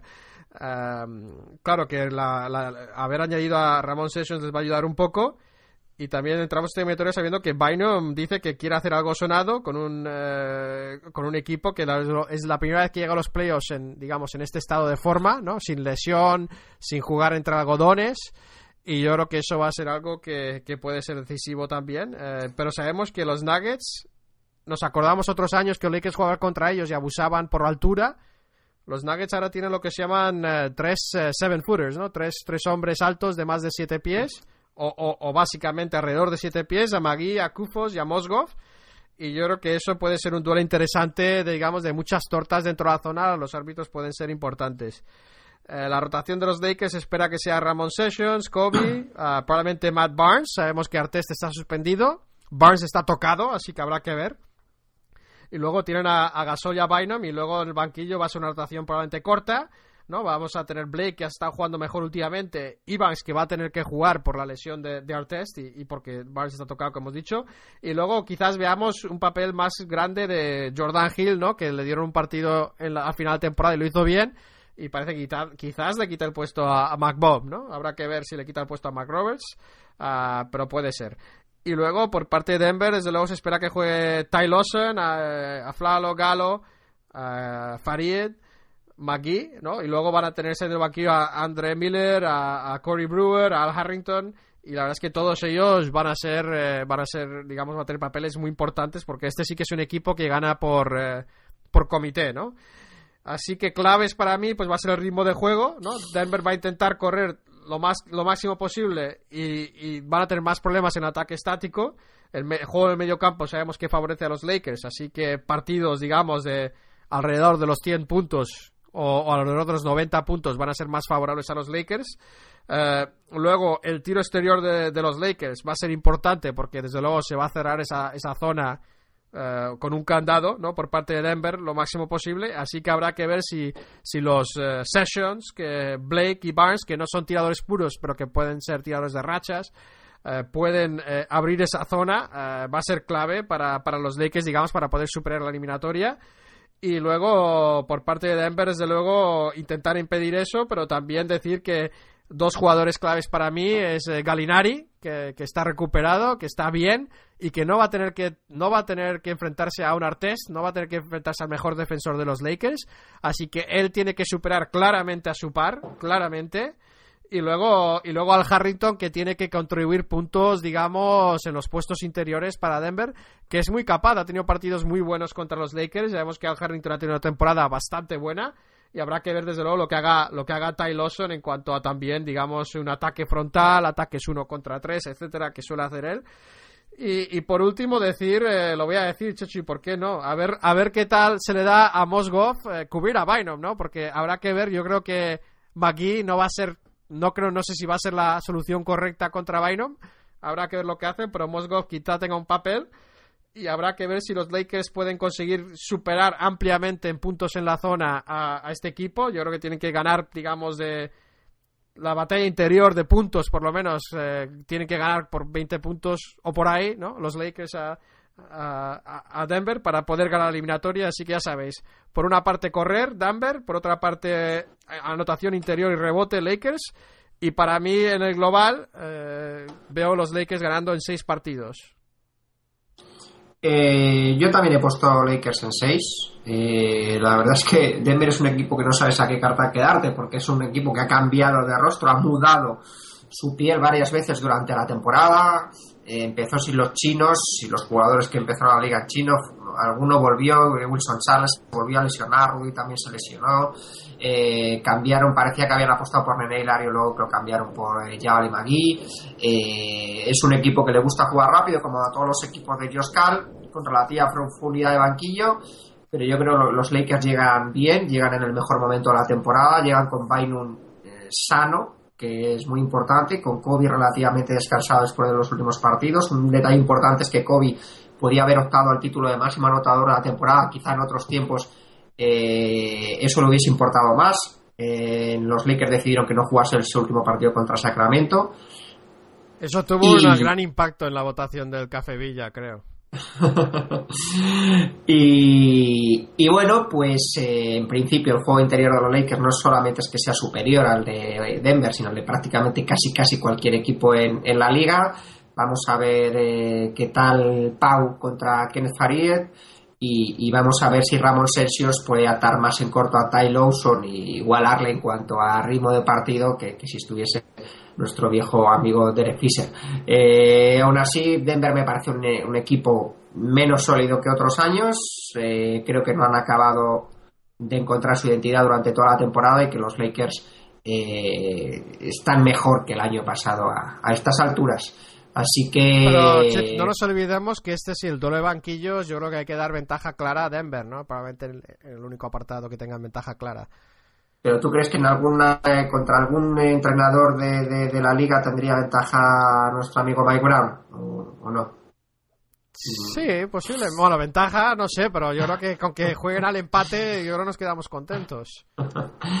bueno, tienen la baja de, nuestro amigo MetaWall Artes Peace y, y, por ahí he leído en algún sitio que a los Lakers incluso les podría interesar que la serie se alargase un poco, porque no olvidemos que si pasan, lo normal es que se encuentren a Oklahoma y que va a ser una eliminatoria durísima y, claro, si van a, si ganan en cuatro y se pierde la mitad de la eliminatoria contra la Joma antes, pues Metawall, pues bueno. Sí, la gente está loca. La, quien te haya recomendado eso me parece que, está un poco loco. No, lo he leído en algún sitio, ¿eh? Lo he leído en algún sitio. Sí, sí, bueno, que les convenga, si sale así, pues fenomenal, pero desde luego cuando tiene la oportunidad de ganar hay que ganar, porque luego te pasa como Miami-Dallas, ¿no? O Dallas-Miami, depende del año, y, luego no hay quien lo explique, ¿no? Pero bueno, muy bien. Y vamos a, vamos a eliminatoria para mí estrella de, de, esta primera ronda, ¿no? Eh, quizás con eh, quizás con la de Oklahoma Dallas, es, es, la de los Grizzlies y los Clippers. Esta, esta eliminatoria no va a ser preciosa, no va a ser preciosista, no va a ser bonita siempre, pero va a ser bonita en cuanto a intensidad, ¿no? Y es una cosa que lo que nos gusta de los, de los Grizzlies. Y va a ser, eh, como lo han llamado lo, llaman, digamos, eh, la verdad es que no sé cómo se dice esto en, castellano o español, pero desde luego es, es, la sustancia contra, digamos, contra lo que es la, la, decoración, ¿no? El, flash, ¿no? no sé, Chechu, ¿cuál es la expresión para eso? Bueno, no sé, el, envoltorio contra. Bueno, pues contra, realmente lo, importante, no sé. Pues, ¿cómo lo voy a saber decir yo si no sabes decirlo tú? Claro, si es que me meto en Dios. Pero bueno, vamos a empezar. Esto lo voy a hacer un poco distinto, Chechu. Voy a, voy a leer unos extractos de un artículo en la prensa de Memphis porque esto es lo que se llama calentar el partido, ¿no? Esto es algo que no siempre vemos en la NBA, pero me parece muy interesante, ¿no? Y entonces el artículo se, dice, así, ¿no? Que, todo, todo lo de los Clippers es, es más eh, efectista que efectivo y dice que y, dice que comentaban cuando comenta esto es el artículo en el, en el periódico principal de Memphis, ¿no? Y decían los comentaristas de los Clippers decía publican sus declaraciones donde dijeron Memphis el año pasado tuvo mucha suerte porque Ginobili estaba lesionado fue, fue, fue todo suerte en la primera ronda y el otro comentario dijo yo estoy de acuerdo no hay ninguna forma de que ganaran a los, a los Grizzlies con un Ginobili sano ¿no? publican esto como los comentarios de, de los comentaristas. Y dicen esto es lo que hace que esos comentaristas sean tanto tontos como arrogantes dicen Ginobili solo se perdió un partido eh, y en cambio Gay se perdió todas las eliminatorias. Y dice, ¿qué más se puede hablar de los anunciadores, los, los comentaristas de los Clippers? Pues que son los representantes perfectos de un equipo insufrible como los Clippers. insufrible. Sí, sí. Y dice, sí, tenéis permiso, Memphis, para empezar a odiar a los Clippers con todo vuestro corazón. Esto es parte de la diversión de los playoffs. Además, tiene mucho sentido. Y vamos a hablar un poco y dicen, bueno, el año pasado nos fue difícil odiar a los Spurs porque la verdad son, son buena gente. Pero se quejan mucho y eso nos lo hizo fácil. Pero los Clippers, en cambio, no es tan difícil. Son arrogantes, son los nuevos ricos de la NBA. Su dueño es un racista. Sus comentaristas eh, les han metido problemas porque compararon a, Haddadi, con, eh, con el hermano mayor de Borat. Eh, todo esto en, la prensa escrita y dice, y bueno, sigue el artículo, sigue, sigue, y dice, a ver qué más dice aquí. Dice que son unos floppers, ¿no? Son unos floppers eh, insufribles, les das un empujoncito y hay que ver cómo salen volando, se caen, hace gracia a algún nivel. Podrías ver eh, lo que hizo Evans el otro día contra Nueva Orleans, podrías ver Gravis Vázquez como le dio un poquito a Evans y Evans salió rebotado. Y bueno, pues, eh, pues eso, básicamente sigue así, sigue durante una parrafada y dice, y acaba con esto. Y esto me parece, me parece lo más grave casi, ¿no? Dice, dice de hecho, eh, digamos que, que, son falsos, ¿no? Dice, de hecho, esa quizás sea la mejor palabra para escribir estos clippers. Son totalmente falsos. Son de una ciudad falsa, Los Ángeles, con un falso hombre duro, como Blake Griffin, y un falso equipo de comentaristas. Así que creo que les esperan les esperan preparados, ¿no? Estos clipes entrañable, equipo entrañable que se hace querer. Eh, así que con eso vamos con la eliminatoria. Eh, me parece interesante que veáis lo que se cuece en Memphis. Y dice que Memphis es el segundo año seguido que lidera la liga en eh, robos de balón. Ya sabemos que parte de su ataque es convertir robos en, en canastas fáciles. Tiene una rotación de Mike Conley, Tony Allen, que ya ha vuelto y está integrado, eh, que va a ser fenomenal para, para los Grizzlies. Eh, Rudy Gay, Zach Randolph, que puede volver al equipo titular. Uh, no se sabe todavía, pero se espera que posiblemente vuelva al equipo titular Mark Gasol y luego con OJ Mayo, con un Spades que ha hecho de Darrell Arthur este año y con, y con uh, Quincy Pondexter jugando también minutos y habrá que ver si usan a Arinas o usan a algún otro jugador dependiendo de cómo estén y luego los Clippers que vienen con un Chris Paul que yo creo que están jugando aquí los Clippers dicen que está tocado, que no ha hecho nada en los últimos días que quizás no juegue Chechu, entre tú y yo, ¿no lo creemos?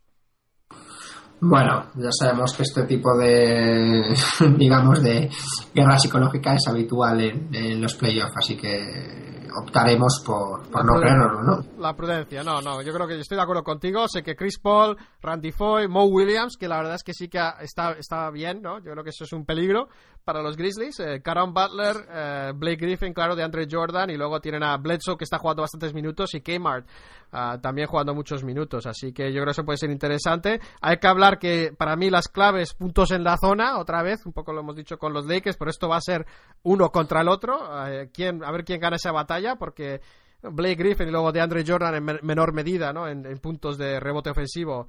eh, genera mucha producción ahí y vamos a ver qué, qué pasa con Zach Randolph, ¿no? Él va a ser clave. Él tiene que ser el mejor jugador de la, de la eliminatoria si es posible, ¿no? Por lo menos casi empatar a Chris Paul. Lo bueno es que Zach Randolph ya se ha quitado la rodillera esa aparatosa, ¿no? Hablamos, hemos visto las rodilleras que llevan estos jugadores, les limita el movimiento.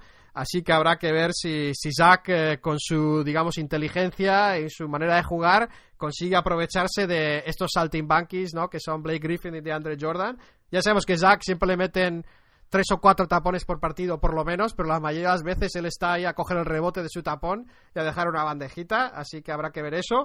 Luego, otra vez un poco como los Lakers también, el porcentaje de tiro de tres de, de, los Grizzlies va a ser importante porque desde luego van a atacar por dentro, pero es un equipo que tira muy pocos triples y no me parece eso mal pero tienen que, tienen que tener un porcentaje por lo menos decente, ¿no? Por lo menos un 30 y, 33% por ahí, ¿no? Lo, habitual en cuanto a triples, yo creo les vendría, les vendría 33-35%. Desde luego, el objetivo número uno va a ser frenar a Chris Paul, la penetración de Chris Paul, y eso, la verdad es que probablemente tengan a Tony Allen eh, defendiendo a Chris Paul. Habrá que ver si, si, se aventuran con eso en la primera parte o esperan a, a la segunda parte o a momentos claves del partido, porque Chris Paul es un artista de, sacar faltas, ¿no? Ah, reales e imaginarias. Ah, como dice el artículo de, del Commercial Appeal de Memphis, eh, la verdad es que es un equipo bastante teatrero, ¿no? Así que eso me lleva a la última clave, que va a ser el arbitraje. Yo creo que en esta eliminatoria, más que ninguna otra, el arbitraje va a ser clave, ¿no? ¿Van a, van a cobrar faltas baratas o van a dejar que jueguen? ¿no? Cuanto más dejen jugar, más ventaja para Grizzlies cuanto más, digamos, eh, animen el, rollito esto, y si la primera falta dura que le hagan a Break Griffin empiezan a pitar faltas fragrantes, mal, mal irá el tema para, para Memphis. Así que yo creo que con todo eso va a ser una eliminatoria muy igualada, muy igualada. Eh, yo voy a poner mi predicción aquí de 4 a 2, pero tampoco me sorprendería que fuera 7 partidos. Yo digo 4 a 2 a favor de Memphis. Eh, pero todo, todo puede pasar en esta eliminatoria. Chechu. Yo digo 4-3 a favor de Memphis. Eh, la verdad es que aquí chocan eh, dos mundos totalmente opuestos. el juego en equipo de, de, Memphis, esa mayor experiencia que tienen después de los playoffs del año pasado, que es justo lo que le falta quizá a, a los Clippers, que, en posiciones clave pues tienen a jugadores que no, que no han vivido muchas de estas batallas. La, la lesión aquí de mitad de temporada de Chelsea Billups pues les puede hacer daño porque es un jugador con el que contaban para este tipo de, momentos. Eh, en cuanto a calidad, digamos, de jugadores, eh, libra por libra, uno por uno, los Clippers realmente se podrían medir con cualquiera, pero ya han demostrado durante todo el año que, no han sido consistentes que, y, que, y, que bueno, que tienen, que tienen lagunas, que tienen lagunas varias. Así que Memphis llega muy bien, por primera vez con todos sus jugadores sanos. Corzar Randolph, que también lo han tenido cuidándolo, mimándolo, sacándolo del banquillo, sin que ello afectase al juego del equipo, sin que ello afectase al ego del bono de eh, y, ahora parece que va a ser titular y yo estoy seguro que, va a hacer una gran eliminatoria. Así que quizá una de las claves sea, sea esa, ¿no? no, lo hemos, visto, ¿eh? no lo hemos visto a tope todavía, o sea que Todavía no, pero yo creo que yo creo que, se ha estado que se ha estado reservando, que, el equipo ha funcionado bien sin que él estuviese a tope. No, no ha forzado tampoco, eh, no, no le han hecho forzar. Así que, así que yo creo que, entre Randolph y Griffin va a ser un duelo bonito. Y, bueno, y luego la defensa sobre Chris Paul, que es el que genera, es el que genera el baloncesto en los Clippers realmente, ¿no? Porque los, otros son fuego de artificio, pero Chris Paul es el que tiene la batuta del equipo, quien tiene las llaves del, del Ferrari, quien puede hacerle funcionar.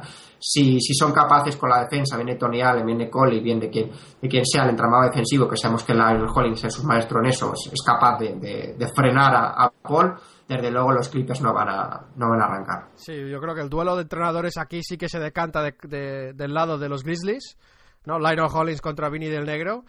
Y, no sé, yo creo que otra cosa que puede pasar aquí es que pueden saltar chispas, ¿no? Y sabemos que este equipo, que entre Reggie Evans, Kenyon Martin y luego Blake, Blake Griffin con su teatro, Chris Paul con sus, eh, con sus humos, yo creo que van a tener, desde luego, la arma de su zapato en los estos Grizzlies y habrá que ver. No sé si tienes una apuesta en cuanto a faltas flagrantes y técnicas en esta eliminatoria. Podríamos haber puesto una porra así, hacerla todavía más eh, sofisticada, pero, pero bueno, no, no, no hemos llegado a eso. Bueno, bueno, pues, pues ahí queda 4-2 es mi pronóstico, 4-3 el de Chechu y Chechu completamos 8 eliminatorias y completamos con el mismo número, digamos, los mismos vencedores para todas las eliminatorias pero muchas diferencias en cuanto a en cuanto a los marcadores eh, a los marcadores o tanteos de series finales. Así que yo lo que espero es que nos equivoquemos o sea porque hemos sido lógicamente yo también yo espero que te equivoques.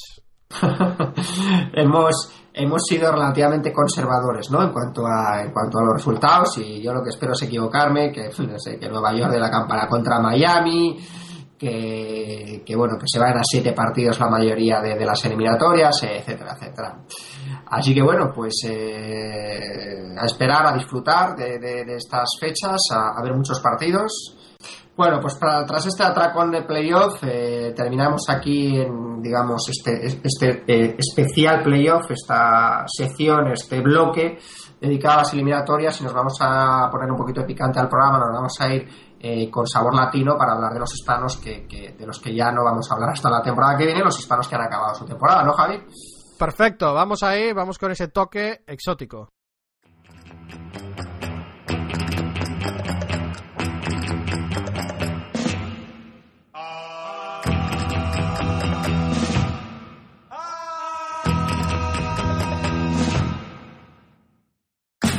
exótica. Exótica.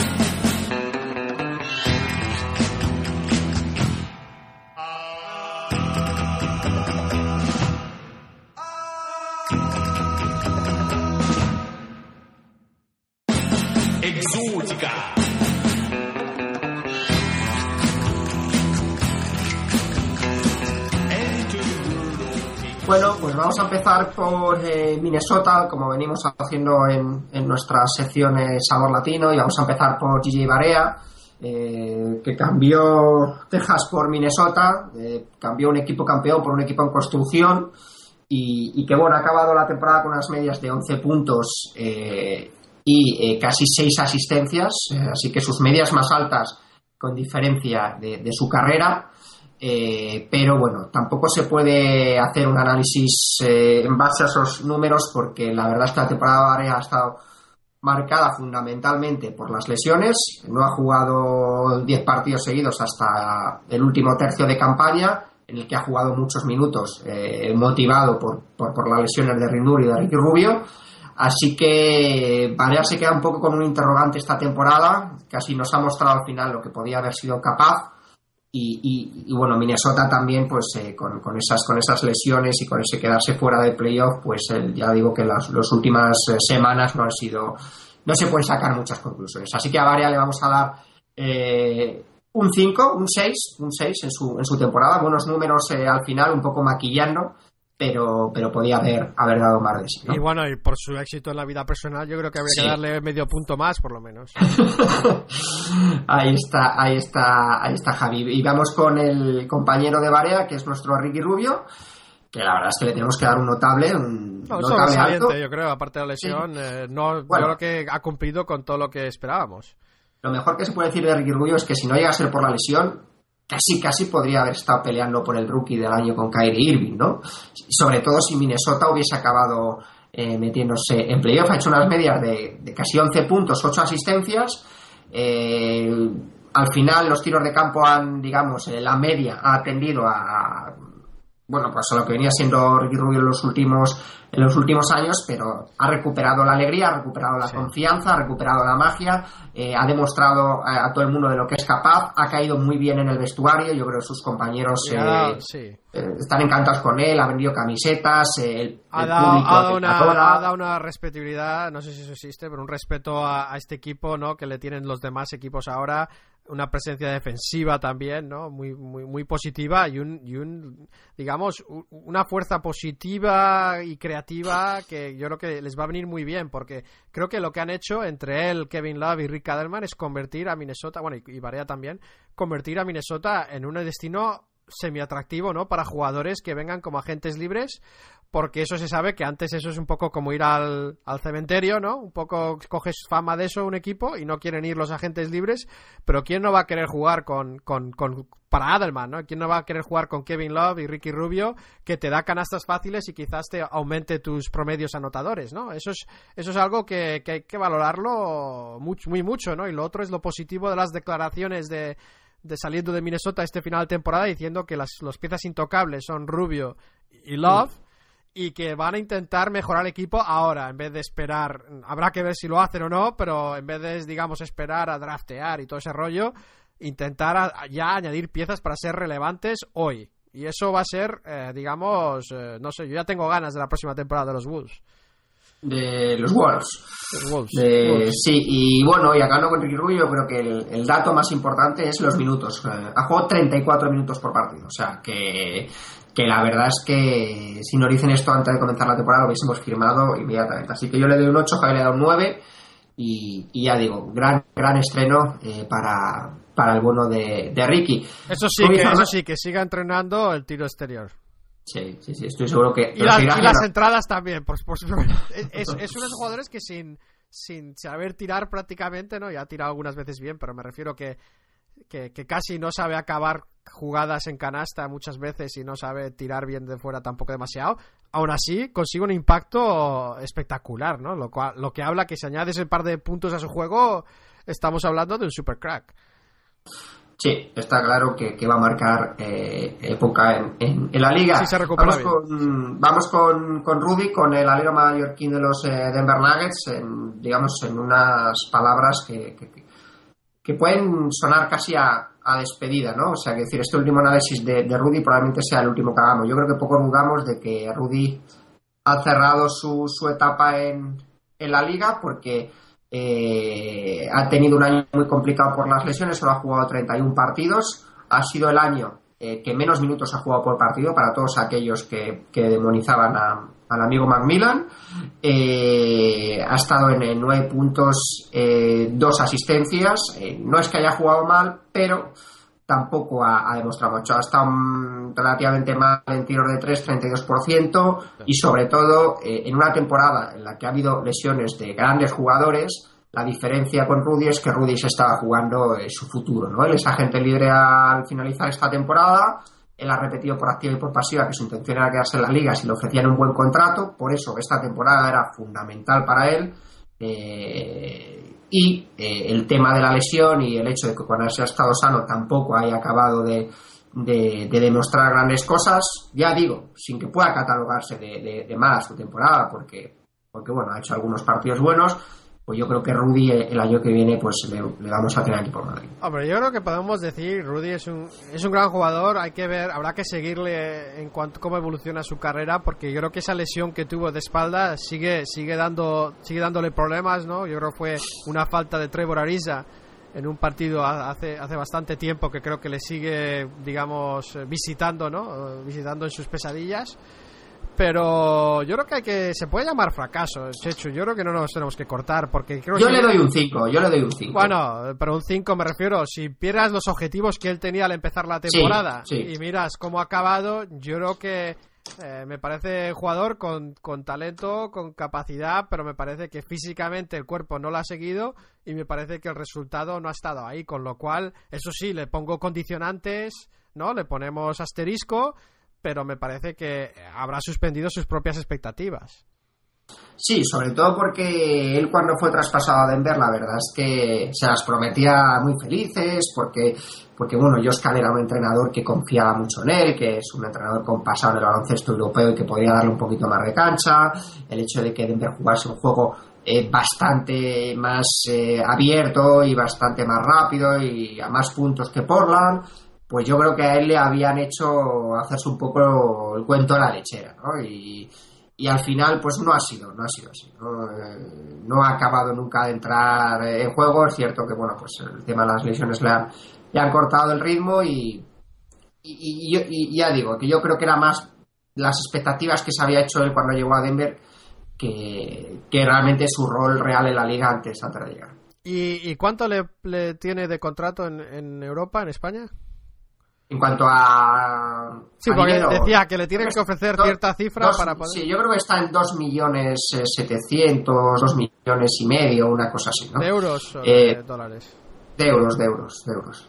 Sí, no, no creo que no creo que se le pueda ofrecer eso porque simplemente es demasiado riesgo, sobre todo con las lesiones, eh, va a ser va a ser casi imposible, yo creo que le Sí, que lo porque a igualdad de, de salario yo no sé si él eh, elegiría NBA, ¿no? O sea, yo creo que si a lo mejor le ofrecen un contrato de 5 o 6 millones o le hubiesen ofrecido un contrato de 5 o 6 millones, que no le van a ofrecer, eh, puede ser que se quedase, pero a igualdad de, de- de salario, Bueno. él viene aquí porque sabe que va a ser protagonista en el Real Madrid. Nos ha y- regalado, nos ha regalado algunas highlights, ¿no? Nos ha regalado algunos partidos memorables. Yo creo que se cierra probablemente una etapa.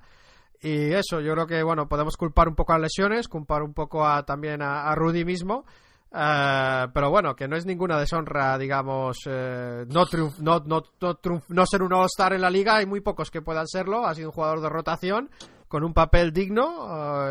y más que digno. con cariño a los digno, porque aficionados, pero que bueno, que es otra etapa, ¿no? Empieza otra etapa. Exactamente, no, no se puede medir a todos por el mismo rasero que a Pau Gasol, eh, y no todos los jugadores, o incluso al mismo Mar, no todos los jugadores van a ser All-Stars y, y van a marcar, ya digo, la- las diferencias en ese sentido. Así que, pues Rudy, eh, fue bonito mientras duró y pasamos a, a Luis Escola.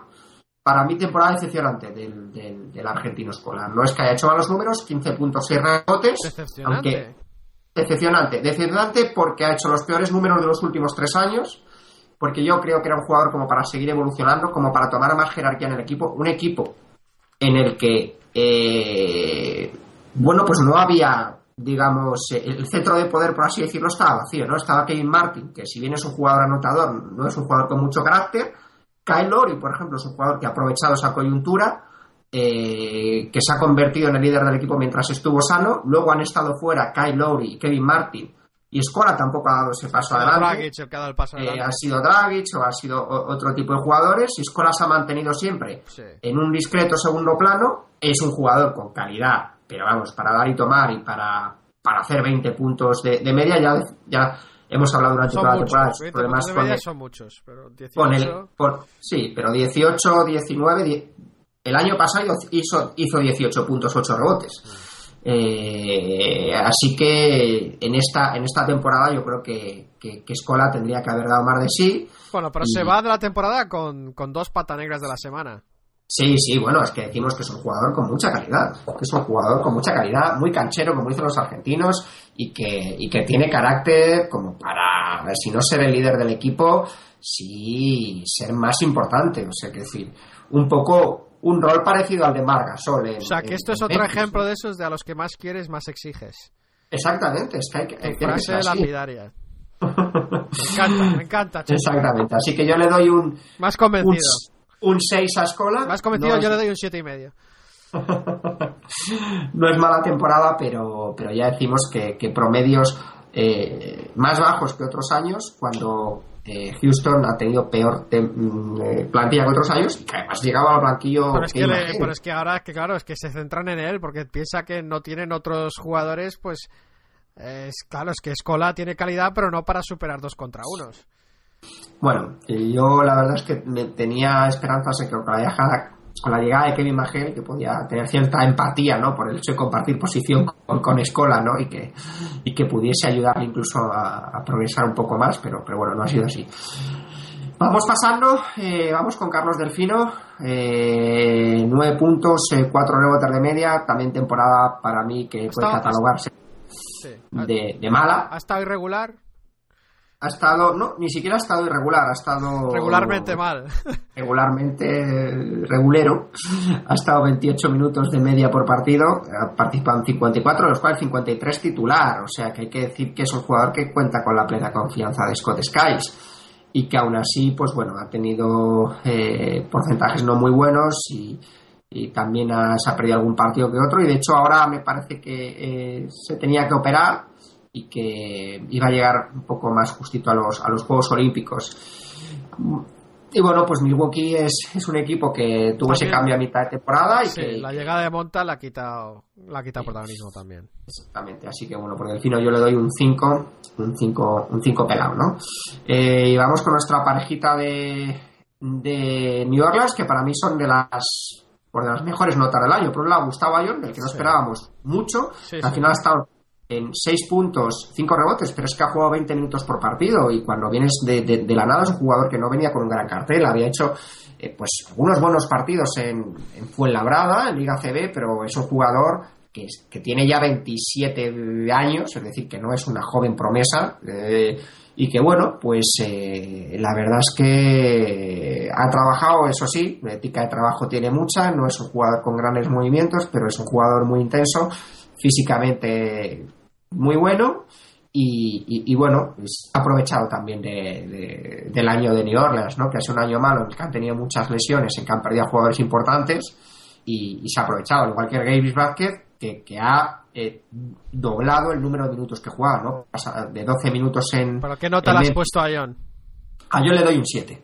Ah, yo le doy un Estoy 7. contigo, yo sí, un notable, ¿no? Un notable, está bien. Y a, y a Gravis le doy otro eh, porque Gravis eh, se ha beneficiado de que Jarrett Jack ha tenido distintas lesiones durante el año y ha podido jugar más minutos.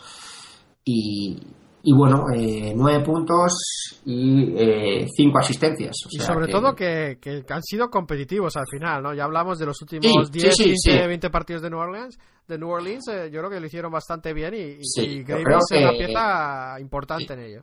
No se puede meter el mismo saco a todos estos equipos eh, que han tenido malos récords y yo creo que New Orleans dentro de que ha tenido pocas victorias ha peleado los partidos ha habido muchísimos partidos de los Hornets que han perdido por poca diferencia y que han estado peleando hasta el final y su récord de las últimas tres semanas tampoco ha sido tan malo. Yo creo que sí, yo creo, yo creo que a todos estos jugadores los medimos un poco contra sus circunstancias y contra sus objetivos a principio de temporada, ¿no? Yo creo que con eso, yo creo que Gravis ha hecho un sitio, un, hueco, ¿no? Sigue teniendo por delante más o menos a Jack, ha tenido un poco suerte con las lesiones de Jack en cuanto a su juego.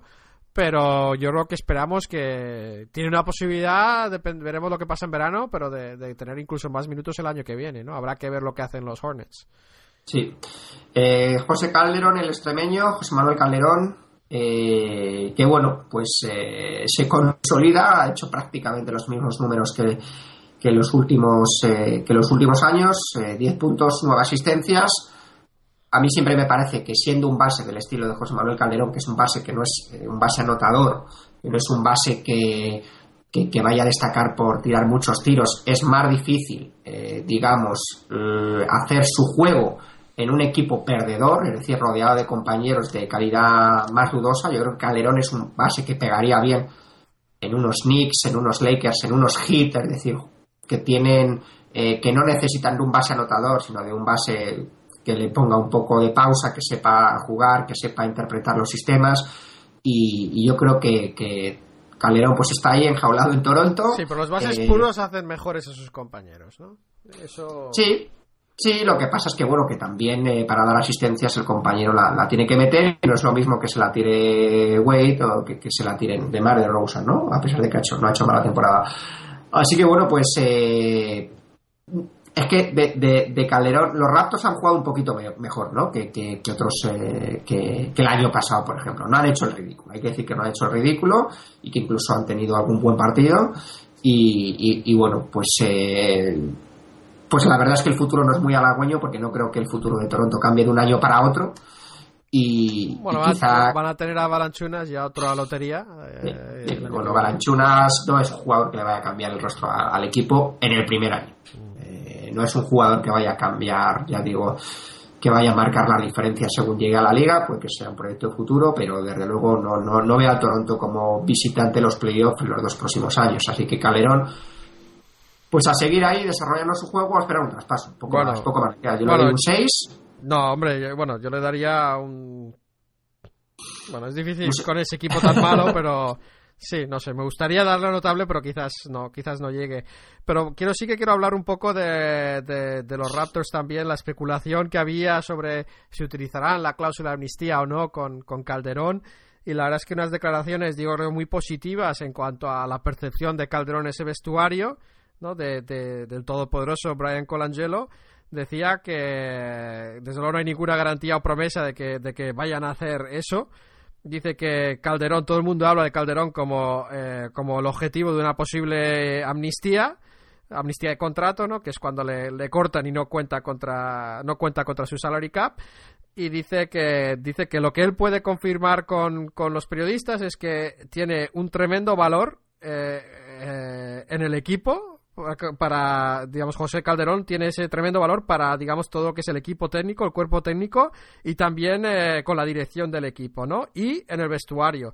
Dice que todas las entrevistas eh, de final de temporada con los jugadores les han llevado a una conclusión clara de que hay pocos líderes en ese vestuario y que uno de ellos es Calderón. Así que también acaba confirmando que todos los jugadores tienen un tremendo respeto por Calderón. Así que yo creo que todo eso, si eres un jugador y oyes esas declaraciones, te encanta, te encanta oírlas, ¿no? Sí, hombre, Calderón ya lleva, creo son siete años, ¿no? En Toronto, o sea que, que bueno, lógicamente tiene una ascendencia en ese, en eso. Además se le ve, es el típico jugador además que se involucra mucho en, en el juego, que habla mucho con sus compañeros, que discute con el cuerpo técnico. Eh, yo creo que lo que pasa es que bueno que es difícil aguantar tantas temporadas eh, con récord negativo no así que así que bueno eh, ah, el otro compañero eh, hispano es Gary Force no el panameño que ha hecho una temporada es un jugador poco unidimensional es un anotador ha estado en 15 minutos por partido 7 puntos sin mucha incidencia en el juego de Toronto y, y poco más hace pero bueno la verdad es que siete puntos eh, por partido, pues, eh, pues tampoco está mal cuando tan pocos minutos y le damos un 5 porque, porque tampoco le podemos dar, dar más jugando en, en, los Raptors. Y los otros jugadores, aparte de Ginobili, los Gasol y Vaca, eh, que están en, en, playoff, pues hablar de que Nochoni, pues a mitad de temporada pasó lo que, que mejor podía, podía pasarle, que es que salió de Filadelfia y Charlie Villanueva y Eduardo Nájera han tenido eh, participaciones eh, muy testimoniales y, ni siquiera eh, no calificados, ¿no? Les podríamos, les podríamos poner. Así que, así que bueno, pues esto han sido los, los, los hispanos de vacaciones. Por supuesto, daremos rendida cuenta de las actuaciones de los que todavía quedan y nos reservamos el pata negra del año para cuando finalice la temporada, porque por supuesto nosotros al contrario que la NBA, pues sí tenemos en cuenta los playoffs, ¿no?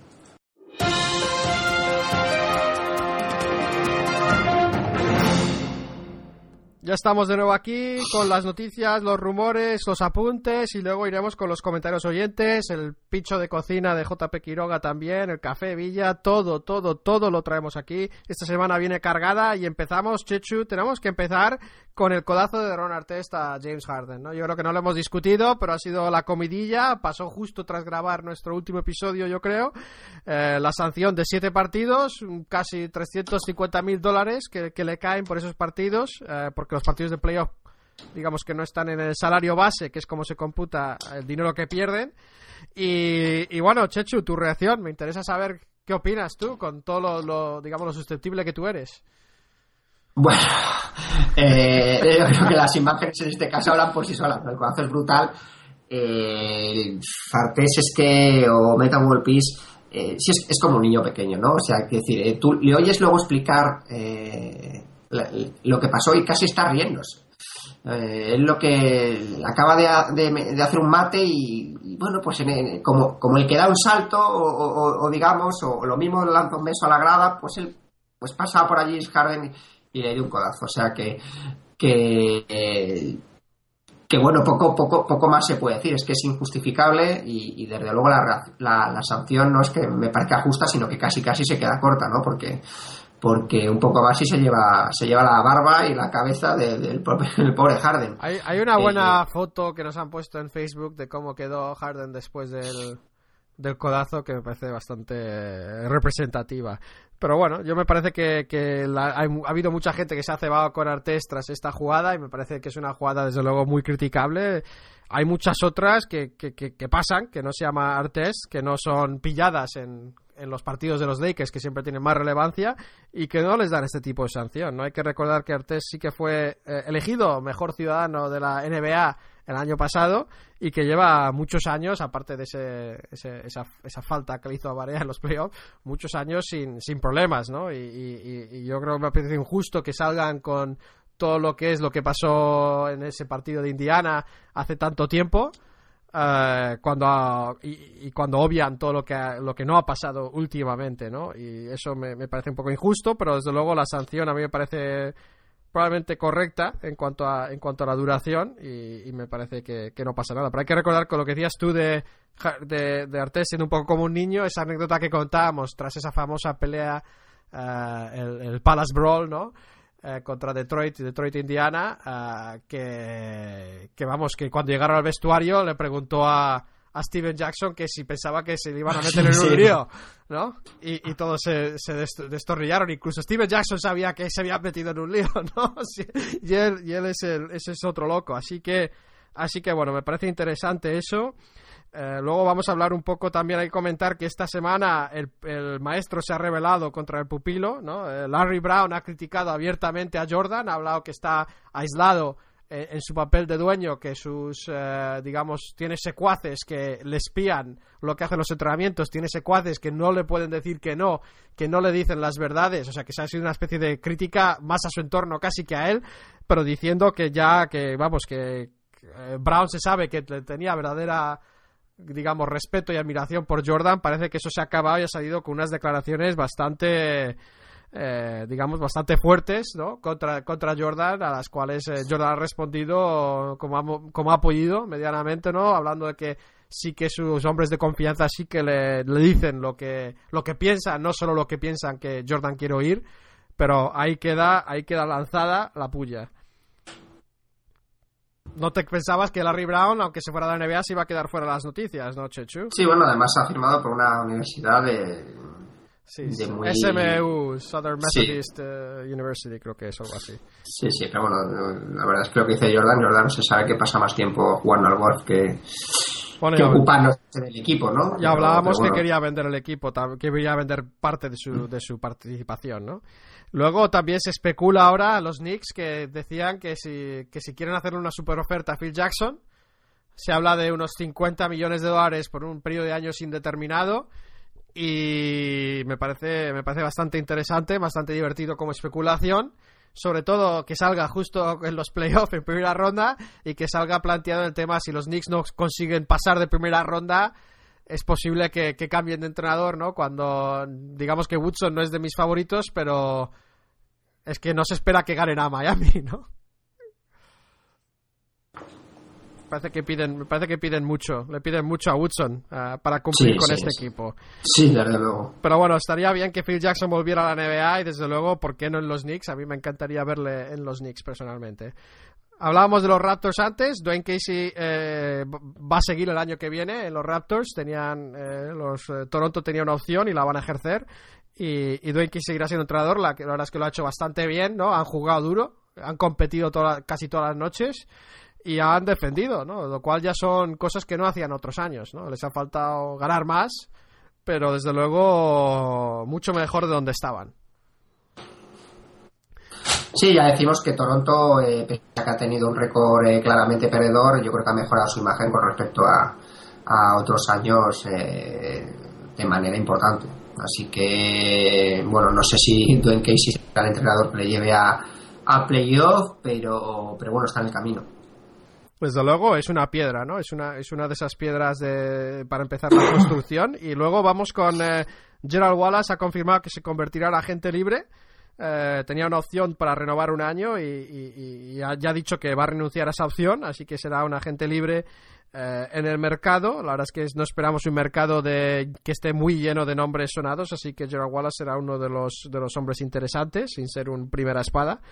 Y luego otra cosa aquí, y ahora nos ponemos eh, tristes con algunos de los equipos, desde luego definitivamente las negociaciones entre Sacra Sacramento y los Maloufs y los hermanos Maluf, que son los dueños del equipo de Sacramento Kings, están totalmente rotas ya, o sea que ya están totalmente muertas, ya lo han declarado las dos partes. Incluso hoy a, David Stern estuvo en un podcast, en un podcast, bueno, en un podcast, en un programa de radio de Los Ángeles, y la verdad es que lo explicó un poco, básicamente dijo que era culpa de los Maluf, o sea, insinuó, dijo que nunca habían dado tantas facilidades, que les ofrecieron incluso a los Maluf que pudieran hacer, tener un pabellón bueno, nuevo, perdona, nuevo, sin poner un duro ellos por adelantado, ¿no? Simplemente con todo préstamos y, y que la NBA iba a financiar parte de parte de ese proyecto, por lo menos a financiar en, en, cuanto a préstamo. Y aún así no quisieron, con lo cual, aunque ellos dicen que ellos dicen que, que, se van a quedar en Sacramento y que no han hecho nada para que la gente piense lo contrario. Yo creo que estos, estos dos tipos son unos impresentables en cuanto a cómo están llevando este tema y, me parece que están decididos a, a, irse. Lo que pasa es que ya sabemos que el año que viene, desde luego, Sacramento seguirá en Sacramento porque esto está firmado, pero, pero el futuro el futuro pinta mal, eh, quizás Anaheim, quizás otro lado, pero no parece que se vayan a quedar en Sacramento a largo plazo. Y parece que los Maluf no quieren que se queden no, es que, es que, Parece que están haciendo lo posible por, eh, Están haciendo exactamente, es, es, que es el paripé este, ¿no? En vez de decir que no quieren, dicen que no pueden llegar a un acuerdo. Bueno, cuando le han dado todo lo que podían pedir, cuando tenían un principio de acuerdo, lo que han estado es buscando excusas para poder intentar salirse del acuerdo que tenían y, y claro, ya lo han declarado, digamos, que, que bueno, que, que, para qué, ¿no? Ya, ya, ya se han asomado, ya han enseñado sus intenciones, la NBA ha hecho muchos esfuerzos comparado con lo que suele hacer para facilitar esto y, no ha salido y básicamente es por, por culpa de los Maluf. Así que, bueno, hablamos de Sacramento, una historia triste, y luego vamos a otra. Los Nets se van de Nueva Jersey. Eh, tras muchos años en Nueva Jersey se van, se van a Brooklyn, como lo sabéis todos. Hemos hablado todos de lo interesante que es eh, que jueguen en Brooklyn. Claro, no hemos hablado de la otra cara moneda, que es que se van de Nueva Jersey, ¿no? Eh, el gobernador de Nueva Jersey, Chris Christie, ¿no? que es uno de los futuribles a la presidencia, digamos, en, en el futuro de Estados Unidos, un hombre muy popular eh, en Estados Unidos con, en el lado, digamos, republicano, eh, en el Partido Republicano, eh, ha dicho, decidió no ir al último partido y, y, desde luego tuvo el valor de describir a Newark eh, tú no habrás estado en Newark, pero yo sí, uh, como, como, una de las ciudades más, más vibrantes de Estados Unidos. Uh, y, y, lo que sí que tiene razón es que dijo que el pabellón está muy bien. Yo no sé por qué Darren Williams, digamos, desde la cancha quizás no esté mal. Yo sí que está en el Prudential Center y, y, y el pabellón ese está bastante bien. Pero bueno, se van y, lo, la declaración del gobernador ha sido básicamente, pues, pues adiós, ¿no? Un poco es un hombre así un poco campechano, ¿no? Y dice, pues que se vayan. Y, y decir que, que también ha, ha, salido el rumor en internet de lo que es el nuevo logo de los Brooklyn Nets, ¿no? Que parece ser una especie de escudo. Uh, y, y, bueno, lo que lo busquéis, lo que lo interesen, pero parece que, que se empieza a filtrar lo que es el nuevo logo de, de los Nets. Tendrá, tendrás que ir a ver a los eh, Brooklyn Nets, ¿no, Javi? Hacernos un poquito de enviado especial, tú que les tienes ahí relativamente cerca, ya sé que en New Jersey. Si no, los, si no, iba a ver a los Nets en. Claro, pero hombre, Newark, que les, les, fui a sí, ver. Pero, el último partido de los Nets que yo vi en directo fue el debut de Gasol con los Lakers. Que fue, años. que fue en el ISOT Center, ¿no? Que, que fue en el otro pabellón, y ese sí que es el peor, peor pabellón de baloncesto en el que yo he estado. Uh, la verdad es que es una es, es un, una especie de no sé, de cubo de hormigón, o sea que no es, no tiene ninguna especie de carácter o personalidad, pero, pero sí, no, no, no creo que vaya a ir a Brooklyn a verlos porque antes paro por el Madison, ¿no? Que me pilla más cerca. Bueno, yo creo que habrá que ir, ¿no? A dar un poquito un vistazo al pabellón, bueno, hablaremos, allí. Bueno, hablaremos, eh, veremos eh, cuando tengamos el patrocinador, Chechu, que tú ya sé que estás tienes gestiones abandonadas. no hay diferentes ofertas, sí. Sí, sí, sí, sí. ya veremos, ya veremos. Eh, posiblemente, no lo descarto. Y vamos con. Eh, hablamos también de las secciones a oscura la semana pasada de la Asociación de Jugadores, ¿no? De esa lucha interna entre Fisher y y, Billy Hunter y además directiva de jugadores y la verdad es que ahora eso parece que había otros que estaban escuchando y parece que la Fiscalía de Estados Unidos en Nueva York ha tomado cartas en el asunto y va a hacer una, una investigación interna lo cual me parece que pinta muy mal. Ahora es que ha salido que Billy Hunter tiene a como a su hija, a su cuñado, tiene a como cinco o seis familiares trabajando de alguna forma o directa o indirectamente lucrándose de contratos eh, relacionados con la, con la asociación de jugadores. Así que eso pinta, pinta que van a tirar de la manta y van a encontrar, van a encontrar cosas, ¿no? ¿Y qué más tenemos aquí? Uh, bueno, la elección de entrenador del mes, eh, Frank Vogel y Lionel Hollins, que no la traemos siempre, pero eh, esa fue la, última, el, la elección del último mes. Y luego, aparte de eso, se, ha, se, empieza a especular que uno de los hispanos, Charlie Villanueva, que hace mucho que no hablas de él, Chechu, que puede bueno, ser ca candidato a amnistía. ¿Qué, Chechu, qué? ¿Cuál es tu excusa? No, no, no, quiero decir que hemos hablado brevemente hace un poquito diciendo que no había nada que comentar sobre él, ¿no? Ese sí que es una temporada para, para tirar, ¿no? Para Sí, para olvidar. un año perdido, un año perdido en la carrera de un jugador que desde luego no está dando lo que, lo que esperábamos todos. Y- pero que puede ser un candidato a la amnistía. Y luego la última noticia que tengo es un poco ha salido en, en el, en el periódico local de, bueno, no sé si es de Portland o de- del estado de Oregón, eh, de Oregonian, escribe un artículo Jason Quick que suele tener, eh, digamos, muy muy buen acceso a los jugadores, ¿no? Eh, los recordamos de la época que estaba Sergio Rodríguez y, Rudy Fernández. Y la verdad es que ha salido con una, con unas, eh, digamos, con, no sé si investigación o no, pero un artículo de opinión hablando un poco de la falta de liderazgo de, en Portland. Y sale con unas declaraciones que dejan bastante claro eh, de, de la Marcus Aldrich, ¿no? Porque le, le decía que, que le planteó este periodista a la Marcus Aldrich por qué no había sido él el líder en cuanto a proteger a, digamos, el equipo que jugaran para Macmillan, aunque no les gustara Macmillan. Y él contestó, eh, Aldrich contestó que, que, habló con todos, que habló, les dijo que tenían que jugar para, para, para los unos para los otros en vez de para el entrenador, que aunque no les gustara al entrenador, que tuvieran que, que- que lucharan por él, con lo cual está dejando claro que había muchos jugadores que estaban en contra de Macmillan. Y dijo, incluso dice que fue a Raymond Felton, que es- parece que es estar, estar en la picota como uno de los artífices de, de esta rebelión, y decía, oye, olvídate de Nate, ya sé que no te gusta, pero vamos a jugar, ¿quieres estar a cinco años? Enséñanos. ¿No? Y, y luego le decía que, que Felton decía que sí, que estaba con él, pero que luego se iba a una esquinita y hablaba, bueno, esto es como el patio colegio, Chechu, y hablaba con su, con su pandilla y probablemente estuvieran diciendo que bueno que, que, que- lo que él diga que pasaban de él no y lo mismo dice decía de Crawford que le decía que, que se motivara más que jugara al baloncesto que le encanta ah, pero que Crawford no, no, no, no hacía caso. Y, decía básicamente vamos que que él quería darle una bofetada a todos los del equipo a todos los del maldito equipo digamos hay otra palabra que utilizan ellos ahí. Y dice, ¿qué estáis haciendo? Si no queréis jugar todo, la- todo este partido, que se lo digan a Nate, que les sacará del partido.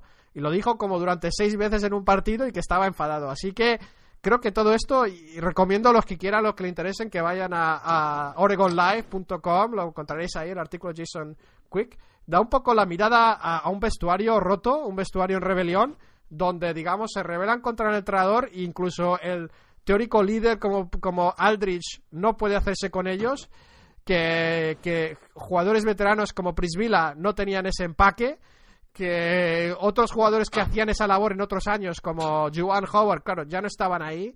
Y, y bueno, así acabamos, digamos, con un equipo roto, con un entrenador despedido y con, digamos, unos equipos más excitantes que de lo pasado, se ha convertido, digamos, en, en otro fracaso. Eh, bueno, pues sí, la verdad es que la temporada de Portland ha sido muy mala y la verdad es que a mí me ha sorprendido que el tema es que, cuentas de Macmillan yo creía que tenía, digamos, que pisaba un suelo más sólido, ¿no? Porque después de tantos años en, en, el equipo, la verdad es que se le ha de, parecía que, que, más o menos el, el, equipo estaba con él, que siempre eh, le sacaba rendimiento a sus jugadores y la verdad es que ha bastado casi casi media temporada mala para que Fíjate lo bien que cuidaban su núcleo de, jugadores jóvenes, ¿no? Y luego han metido a otros jugadores que no han, no han tragado, ¿no? Porque están acostumbrados a otro tipo de trato. Y entonces esto, este artículo habla muy, muy mal de, Raymond Felton en ese sentido. Y luego habla también de, de Gerald Wallace como otro que también se quejaba y estaba enfadado. Y luego, por último, a, Marcus Camby, que era indiferente, y, Jamal Crawford, que, que, digamos que estaba un poco en plan... Uh, digamos, en plan quejica, ¿no? Con lo cual, si lo piensas, si lo miras, pues Macmillan se ha ido, Gerald Wallace y Marcus Camby traspasados, ¿no? Y luego los otros dos que no han podido deshacerse de ellos, pero que, que parece que esto, cuando en boca de Aldrich, tiene mucho, mucho peso, ¿no? Sí, es la estrella del equipo. Así que con eso he terminado el repaso. Si te querías otro, algún otro apunte antes de entrar en el Café Villa.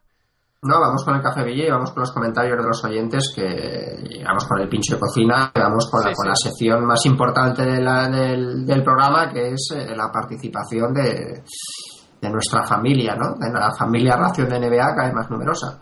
Así que vamos con, con el Café Villa, que esta semana ha versado, ha girado, ha tratado acerca de, Kobe Bryant. Yo creo que era una pregunta un tanto eh, tramposa, ¿no? Porque eh, eh, digamos que las, las alternativas, la encabezada, eh, las alternativas era que si los Lakers, que si Kobe Bryant era necesario para los Lakers, y era ah, que era esa estaba encabezada por Santi, Kobe es imprescindible y necesario para que los Lakers ganen, mientras que eh, lo que decía Nacho era que es prescindible siempre que sea traspasado por Howard equivalente. Eh, ¿Algún gracioso No, no es esa. prescindible? Es es prescindible. los Ah, perdón, no. perdón, Esa es la de. Nacho. Exacto, los Lakers no, no dependen pen- para ganar. Ay, Perdón, la de Nacho, sí, es sí, que, sí, es que estas preguntas lo, lo ha redactado Santi. Yo creo que lo ha redactado Sí. de una forma un poco, digamos, favorable a sus intereses, ¿no? Sí, sí, ha sí. metido una paliza eh, bastante, bastante impactante. Y van dos semanas seguidas de paliza de... Bueno, puedes seguir leyendo las opciones, pero vamos, que... otra de barrida. La primera es Kobe es imprescindible y necesario para que los Lakers ganen, como piensa Santi. Kobe es imprescindible siempre que sea traspasado por o equivalente. Kobe es imprescindible, los Lakers no dependen para ganar, como piensa Nacho. Y Kobe es imprescindible eh, siempre que sea traspasado por Pierce o similar. Ese es el gracioso.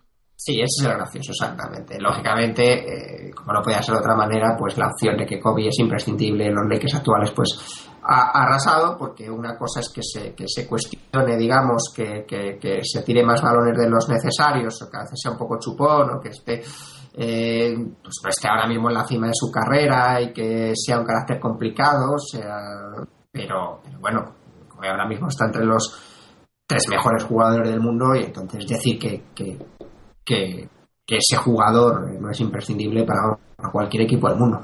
Así que, así que no podía ser de otra manera eh, que ha dado esa, esa opción de, además de una barrida, ¿no? Un sweep, ¿no? Como se dice ahora en, en, en playoff. Así que, así que bueno, eso por una parte, el, el, el Café Villa. Espera, no, Eh, Chechu, hay, que, hay que plantear el debate de la semana que viene. Perdón, perdón. ¿no? Porque, bueno, vamos, plantearlo, por lo menos introducirlo, ¿no? Y la verdad es que se van a se van a tirar a la piscina aquí para que salgan todo, digamos, lo que son eh, la competencia Durán, LeBron y algún otro, porque van a debatir sobre quién debe ser el MVP. Van a presentar sus sus candidatos y se va a votar aquí, ¿no?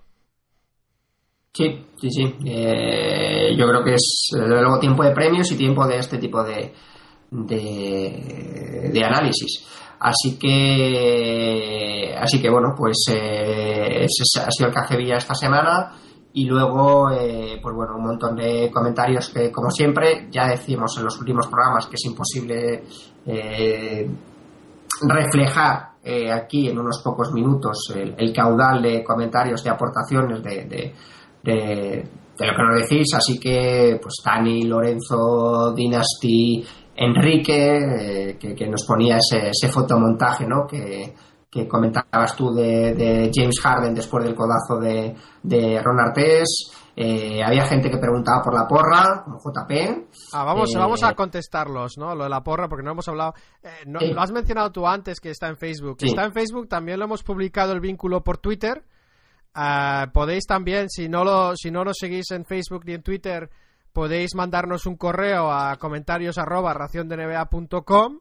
Lo hemos publicado ya. Vamos a dar hasta el lunes antes de que se juegue el primer partido. Así que hemos calculado, creo que he dicho 8 de la tarde hora española o, o 2 de la tarde hora Nueva York.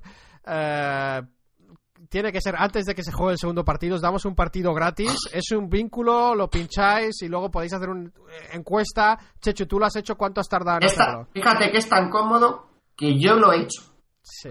O sea, para que os hagáis una idea, ¿no? Para otras rondas no sé si lo vamos a Eh, poder hacer así porque va a estar todo desfasado en cuanto a tiempos, quizás sea solo por correo electrónico, pero para coleccionar esta- estos primeros ocho partidos lo hacemos así, os animamos a todos y, y ya sabéis, si alguien quiere que les mandemos el vínculo, lo mandaremos. Claro, tenéis que escuchar este programa rápido y el sistema de puntuación final es un partido por partido por serie ganada, eh, acertar el ganador de la serie menos uno si os equivocáis de ganador de la serie. Y luego, si habéis acertado encima el tanteo parcial, por ejemplo, Lakers ganan 4 a 2 a Denver, entonces tenéis ese punto de haber dicho que ganan los Lakers y dos más por acertar el resultado.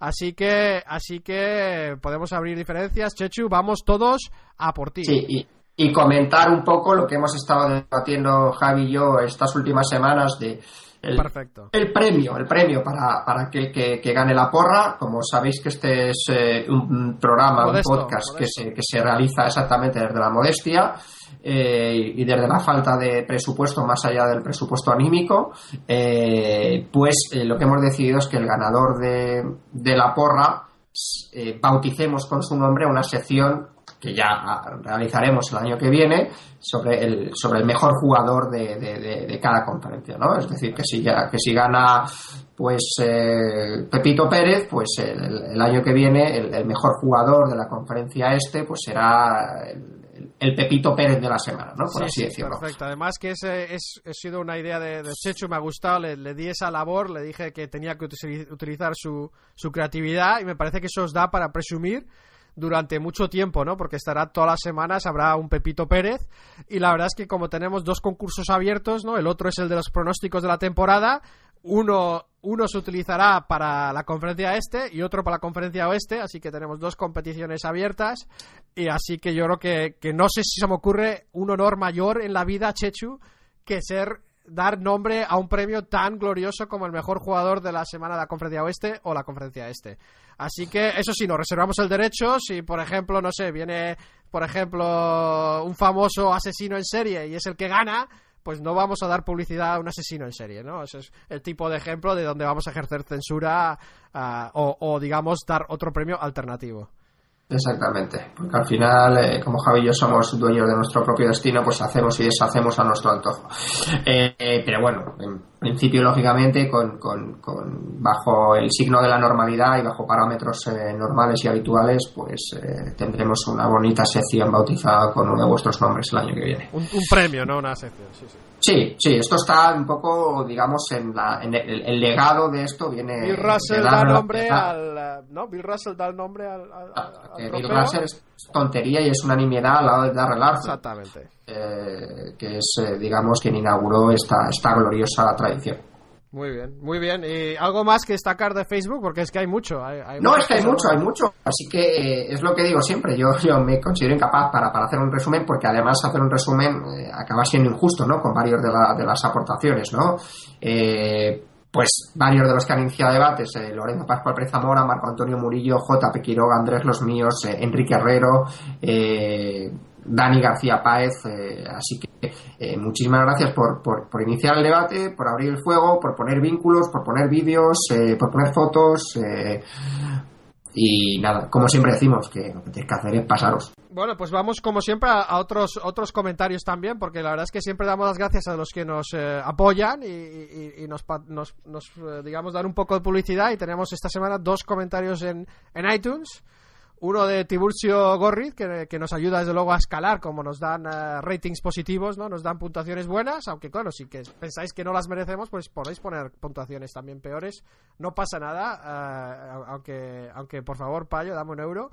Y decimos que, dice, dice Tiburcio, que el mejor podcast de NBA, me alegráis las mañanas de curro, seguir así. Así que yo siempre pensé en este podcast, Chechu, como para, digamos, el camino al trabajo, pero parece que hay muchos oyentes que lo escuchan en el trabajo, así que pueden navegar Mucho por mejor, Facebook mientras mejor. que escuchan el programa.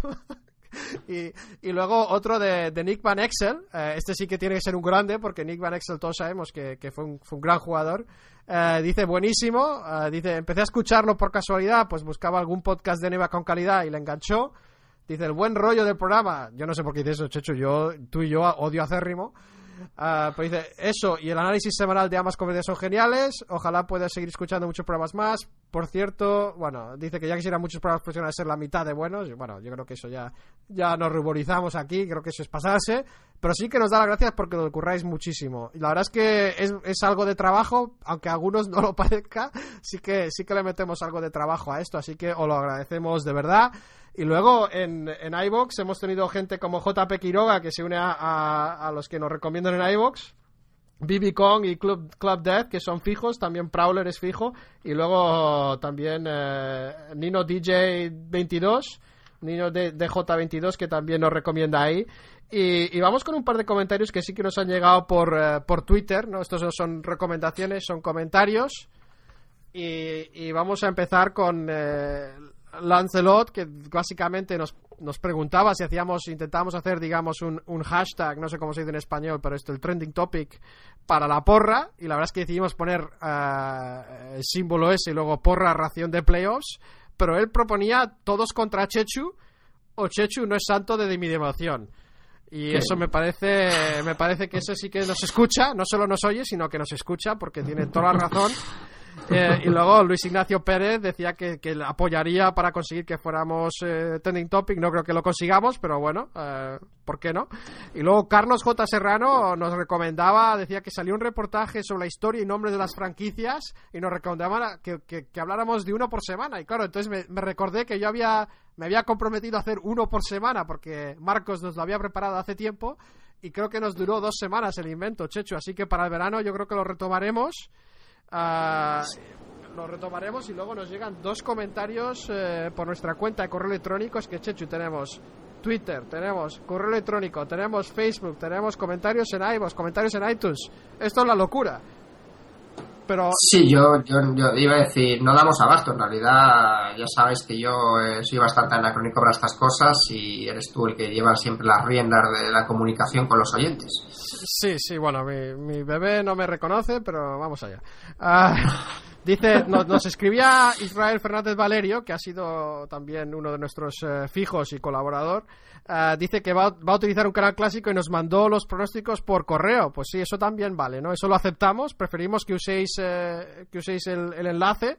Pero podéis también mandarlo así y miraremos, contaremos solo la última apuesta. Si los que lo hayan mandado ya si quieren pensárselo otra vez, lo pueden hacer, pero bueno, no más de dos veces, eh, porque solo contaremos la última y tampoco tengo tanto tiempo. Eh, dice que el año pasado quedó a las puertas de la gloria, gloria de la que Chechu y su infalible ojo le privó. Aún hoy mal- maldice ese día y yo estoy totalmente de acuerdo, yo también lo maldigo. Y dice, aún así, enca- encabronado por los playoffs del pasado año, esta es su previsión para la primera ronda y nos la menciona. Y luego dice, ya podéis reservarme el premio, supongo que será un gorro de cocinero mayor del reino. Pues bueno, ya has oído, Israel, que el premio es muy, muy superior a eso. Es un premio para presumir y, creo que, creo que, bueno, te deseamos suerte, aunque no creo que me puedas superar a mí, pero a Chechu seguro que sí. Y luego llegamos a Marco Murillo Corora, que decía que se animaba a escribirnos la primera vez. Dice que nos descubrió en el cierre patronal y lleva casi un año escuchando nuestros rollos. Bueno, él dice nuestra compañía los lunes mientras curra, otro que nos escucha mientras trabaja. Eh, lo de rollo era editorial mía.